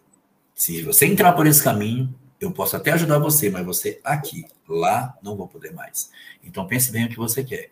Não, você nunca vai deixar de ser meu filho. Vou continuar cuidando de você pela vida inteira que for preciso. Mas se você tomar a decisão de seguir por essa rota, comigo na minha casa, não vou poder mais cuidar de você. Não vou poder ter mais uma pessoa com esse perfil lá em casa, porque foi uma opção que você está tomando. Eu estou te avisando isso antes que aconteça. E eu estarei sempre aqui para ver o que vocês precisam, se precisa de alimento, trazer algum, algum alimento para vocês, uma cesta básica, um socorro que seja necessário, arrumar uma goteira na casa que esteja precisando. Eu vou sempre estar à disposição. Mas a possibilidade de você estar junto, na minha casa, junto comigo, você vai perder se você fizer a opção equivocada que não foi o que eu te ensinei a viver. Então, a gente faz isso e a padrinha é a melhor estratégia. A padrinha cuida e não espere dela coisas melhores. Ela é assim mesmo. Ela é problemática, é, a mãe biológica é problemática. Se ela não fosse, eu não tinha perdido. E aí a gente vai convivendo com uma certa distância. Não deixa ter muita proximidade, senão você pode ter uma dificuldade muito grande. Se você for uma pessoa mais frágil, coloca uma pessoa para ser o intermediário.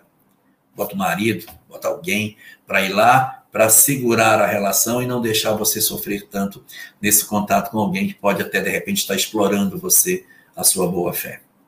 Tá bom? Acho que por aí você consegue encaminhar a ideia.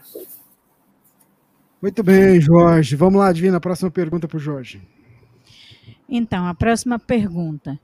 Minha sobrinha desencarnou no dia 28 de 12 de 2017. Há quase quatro anos, ela tinha 21 anos e faleceu de repente, morte súbita. Ficamos sem chão. Há umas semanas tenho sentido muito a presença dela na minha casa. E, dia 6 do 9 de 2021, o espírito dela se manifestou na casa espírita que frequento, no fim dos trabalhos, e ela deu a mensagem que precisava muito falar com a família. Família não é espírita, família não espírita. E a pessoa que estava lá, minha amiga e médium, disse ao espírito da minha sobrinha que iria dar o recado a mim. Fato é que na próxima terça, dia 14 do 9, eu vou participar da reunião mediúnica, quando ela virá conversar comigo. Tenho dúvidas de como vou saber se realmente é o espírito dela e por que ela não enviou uma mensagem de psicografia. Foi perguntado a ela se ela tem permissão para vir no dia marcado e ela confirmou que sim. Se puder me ajudar, agradeço muito. Sou uma iniciante no Espiritismo. Aí eu não vou falar o nome. Tá bom, Jorge, é com você. Deixa eu ver se eu entendi. A sobrinha dela faleceu em 2017. Ela começou a sentir a presença da sobrinha em casa. A sobrinha se manifestou no centro espírita. Isso. Disse que tinha um recado para a família. A família, então, aí ela disse que vai voltar semana que vem. Marcou para... o dia. Ela marcou, marcou o dia. Marcou o dia. E ela quer que leve a família para a reunião? Não, quem vai é só quem essa amiga. É só, a tia, só, só, só essa amiga, a tia. É, só essa tia. Né? E aí foi perguntado ao espírito se ela teria essa permissão, diz ela que sim, o espírito, né? De estar tá lá nesse dia, nesse horário. Né? Aí ela, a pergunta, a pergunta é... como que ela vai identificar se é ah, realmente a, a, se é realmente Olha. a sobrinha dela? E como agir, né? E como agir. E também ela, é, a, a, a nossa ouvinte aqui, ela já está sentindo a presença. Ela estava sentindo a presença dela, né, Divina? Sim. Já vem Na sentindo a presença dela. dela há alguns dias. Então vamos começar do começo. A sobrinha desencarnou em 2017 e começa a se manifestar agora. É um tempo bom, razoável. Esse, esse tempo é um tempo bacana, que é um tempo típico, até legal. Tem, já tem quatro anos, ela já se organizou e ela está vindo para se comunicar. Desse particular, legal, muito bom. E não pode se dizer, ah, mas é tempo demais ou é tempo de menos. Então, o tempo é bacana. Quatro, cinco anos, então é um tempo legal. Muito bem. Então, esse aí, resolvido. Aí ela vai e se manifesta no centro espírita. Também não tem nada de extraordinário nisso. Também não tem. A família não é espírita. Como que a gente vai fazer isso? não se deve levar a família para o centro espírita, porque vai, a mãe vai querer ir para a reunião. A mãe, se a mãe souber disso, a mãe vai atrás. Então, não conte antes dela poder voltar, porque você vai ter que colocar o pé na porta para não deixar entrar, porque a mãe pode ser espírita, não sei espírita, pode ser o que for. Mas se alguém disser, fulana se manifestou no grupo tal, ela vem atrás. Ela vem atrás porque é da mãe. Isso é dela. Ela vai dizer: não, eu quero ir. Então a gente não vai contar para a família antes. Isso você vai contar. Depois você vai resolver contar. Antes não. E como é que você vai contar para essa família depois? Você vai contar os pedaços. Você vai pegar uma pessoa que tenha mais proximidade com alguém da outra família e, e vai dizer: e a fulana? Vocês acreditam que ela possa comunicar?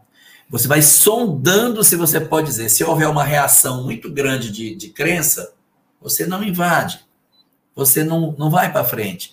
Não chegue lá e diga assim: Tem negócio para dar para vocês. Fulana se manifestou e ela falou isso. Às vezes pode não ser uma boa política. A gente vai sondando. E à medida que a família vai oferecendo facilidades de, de você conversar, aí você vai avançando na ideia. Com relação à volta dela no dia marcado, realmente não é muito comum, porque o mais lógico seria ela deixar uma mensagem já da primeira vez. Senão fica parece aquele pessoal que marca a reunião para marcar a reunião, né?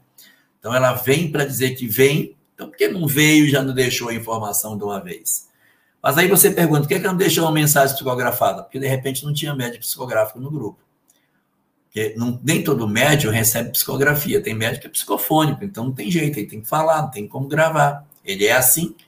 Então você vai ter mediunidades psicofônicas e mediunidades psicográficas dentro de um, tipicamente de um grupo mediúnico. E eu posso não ter realmente é, condição de trazer um texto. Ela marcar para vir é algo realmente meio estranho, porque é meio esquisito realmente é, essa manifestação com uma data marcada levanta um pouco de suspeição. Eu ficaria um pouco desconfiado. Não quero dizer com isso que não seja. Eu ficaria desconfiado. E tentaria observar na reunião que ela diz que vai aparecer as características daquilo que ela apresenta.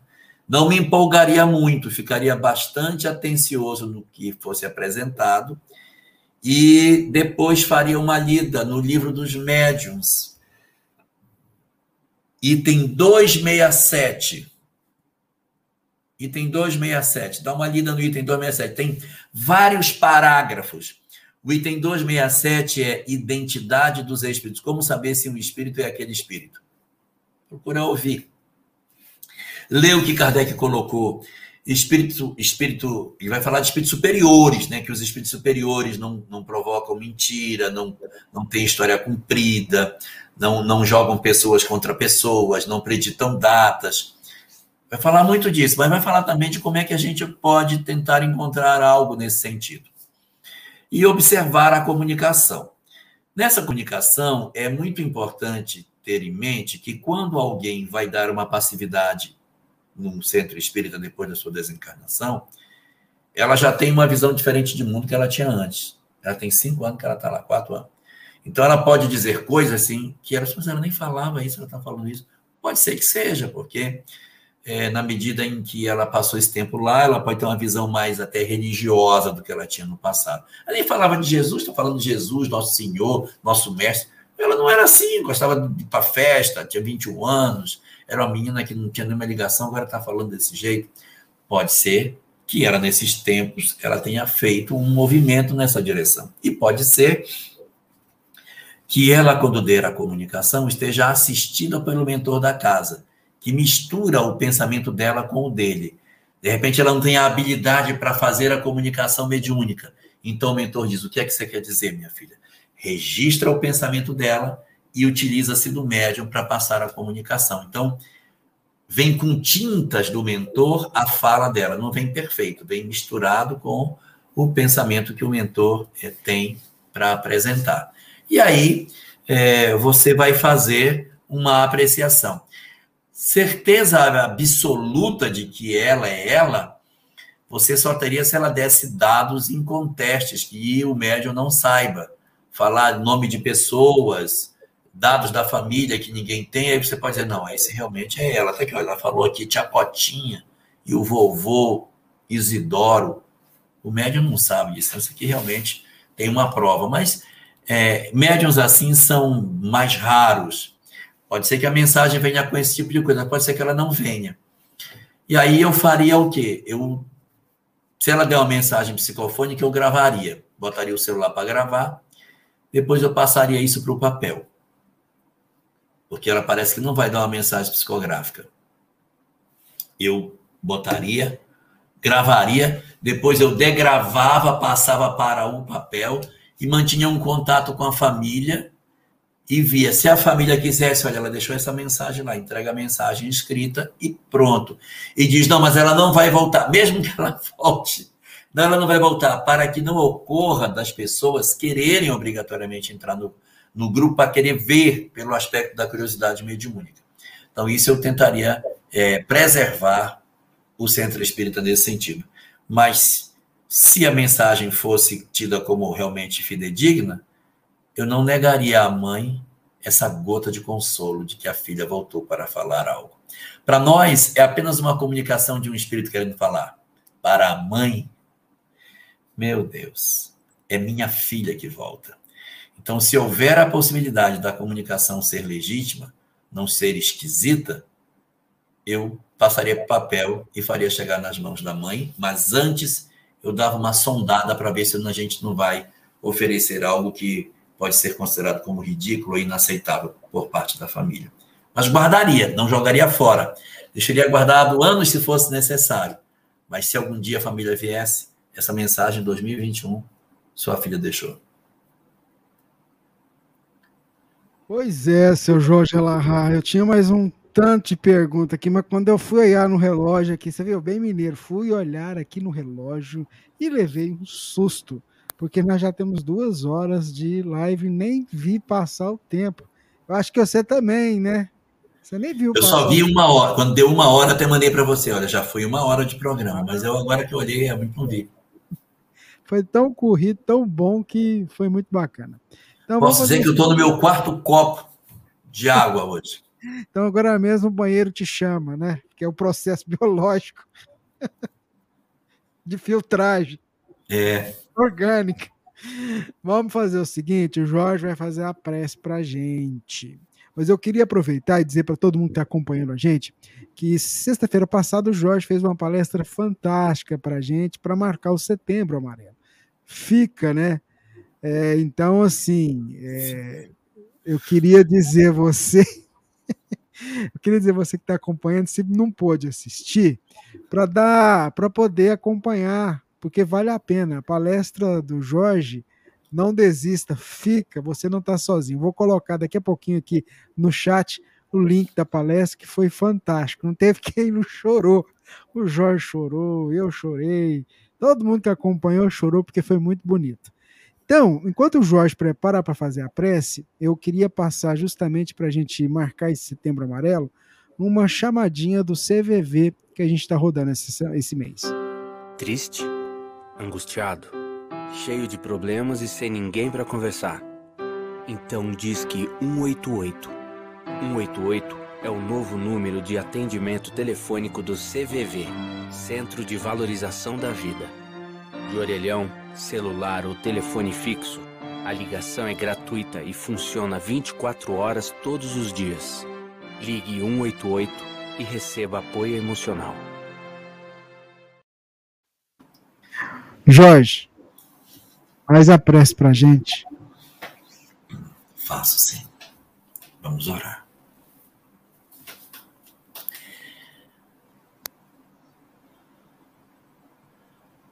Ó oh, querido Senhor das nossas vidas. Ó oh, querido Jesus, nosso Mestre amado. Ó oh, querido anjo Gabriel, protetor do Brasil nossas almas emocionadas dão as mãos para dizer a Ti: Muito obrigado, Senhor, pelas oportunidades que Tu nos concedeste, para que as nossas almas sentissem de maneira mais próxima o amor que Tu devotas à terra do Cruzeiro. Neste momento, que as nossas almas se reúnem para rogar a Ti a conexão mais profunda dos nossos sentimentos com a graça da Tua misericórdia, nós queremos te dizer muito obrigado, Senhor, pelas inúmeras oportunidades que Tu nos concedeste de perceber a majestade da força que Tu possuis para harmonizar o coração dos homens. Teu amor incomensurável, rasgando as regiões do infinito e derramando-se sobre o planeta, trouxe o sopro da paz e da harmonia todos os cantos do nosso país. É por isso, Senhor, que os nossos corações, em gratidão a Ti, reúnem-se nesse momento para dizer o nosso muito obrigado pelas oportunidades que Tu nos concedeste e que Tu nos concedes de experimentarmos as virtudes que podemos viver nas terras do Cruzeiro. Ampara-nos, Senhor, de todas as coisas. Oferece às nossas almas a lucidez que precisamos, para que, aproveitando o sopro do teu amor, que varreu para longe as possibilidades dolorosas que se avizinhavam do planeta, que nós, Senhor, inspirados pelos espíritos que agem a teu comando, possamos começar a realizar de fato na terra a integração dos nossos ideais de amor na construção da pátria do Evangelho, no lugar que tu nos concedeste como país, a fim de que as nossas relações com o Brasil se distendam de maneira inequívoca para que as nossas almas nunca duvidem da tua presença divina sobre este espaço do planeta Terra, garantindo aqui as experiências que nós precisamos para o crescimento das nossas almas. Compreendemos, Senhor, que tu fizeste a tua parte Compreendemos que os espíritos benfeitores realizaram toda a tarefa que poderia ser feita, no sentido de garantir a todos nós a paz e a harmonia que tanto buscávamos. E que hoje nos compete dar continuidade à tarefa que nos foi apontada, fazendo-nos compreender que a luz do mais alto derramada sobre o nosso planeta, nos concede a capacidade de compreender que somos capazes sim de amar, que somos capazes sim de construirmos nesse espaço do planeta o lugar que tu sonhas, Senhor, que tu desenhaste no mais alto e que através do nosso esforço conjugado às hostes celestes que agem ao teu comando, exercermos aqui o papel de sermos verdadeiramente o coração do mundo. Concede-nos assim o dom de percebermos que estamos todos ao teu chamado. Concede-nos o dom de percebermos que nos reuniste neste lugar, para que aqui nos banhássemos da luz do Consolador para que mergulhássemos nas mensagens do Evangelho e na lucidez que o Espiritismo nos faculta para que as nossas almas se colocassem de alguma forma a serviço da tua mensagem, não somente aqui, mas em todas as partes do planeta. Oferece-nos, Senhor da vida, enfim, a compreensão da convocação que tu fazes a nós não somente nesta existência em que tu nos chamaste para a proximidade com a mensagem espírita, mas a convocação perene que vibrará nas nossas almas não somente hoje, mas nas encarnações que se avizinham, em que o coração do mundo, bombeando cada um de nós para lugares distintos do planeta, nos espalhará sobre a face da terra levando o evangelho e a mensagem espírita aos lugares mais remotos do planeta, soprando para longe as notícias do mal, as desigualdades, a intolerância, o desamor, a descrença, o egoísmo e o orgulho, promovendo assim a construção da terra nova que tu tantos desejas. Deixa-nos assim, Senhor, oferecermos-nos como combustível para o trabalho de transformação da terra que tu queres aqui estabelecer.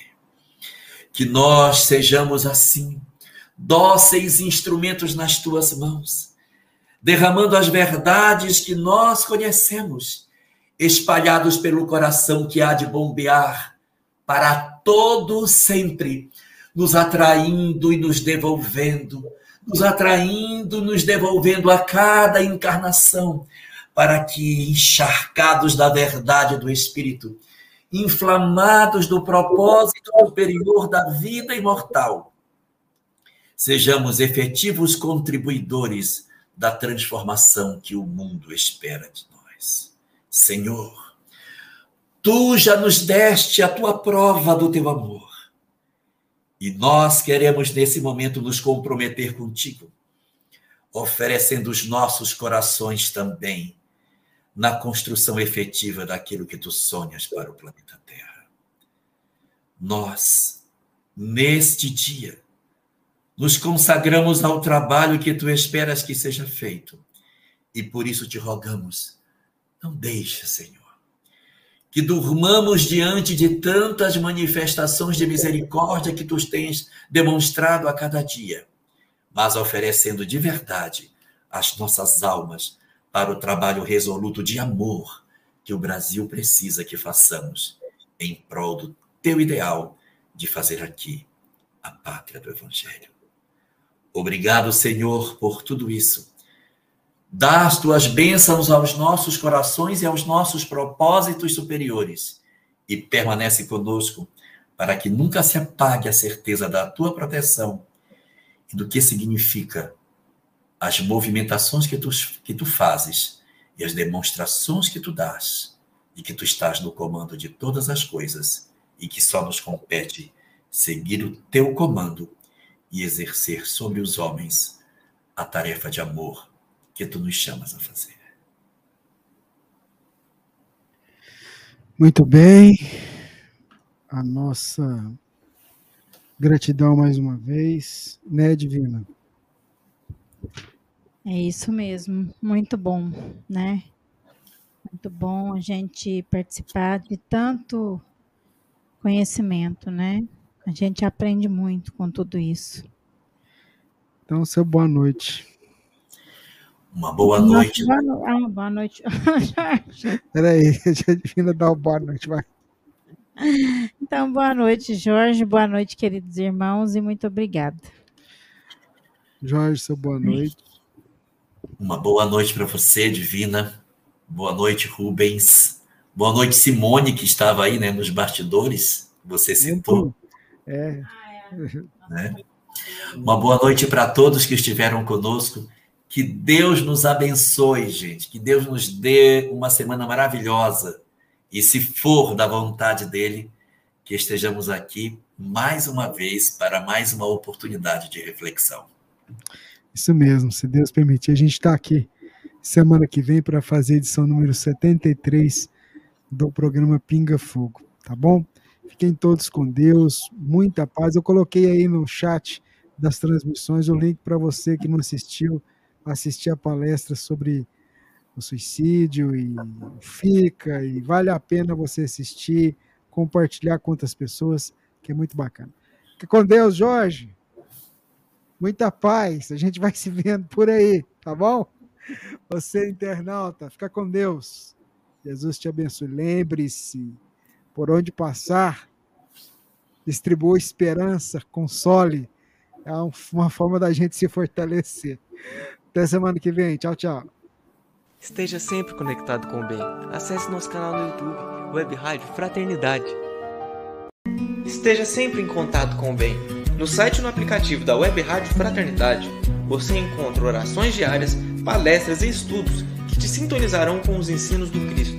Para acessá-los, basta entrar no site www.radiofraternidade.com.br ou baixar o aplicativo da Rádio Fraternidade Neles, você pode ouvir a rádio em tempo real ou acessar o nosso acervo, Web Rádio Fraternidade, a emissora do bem na internet. Essa foi mais uma transmissão ao vivo da Web Rádio Fraternidade a emissora do bem na internet.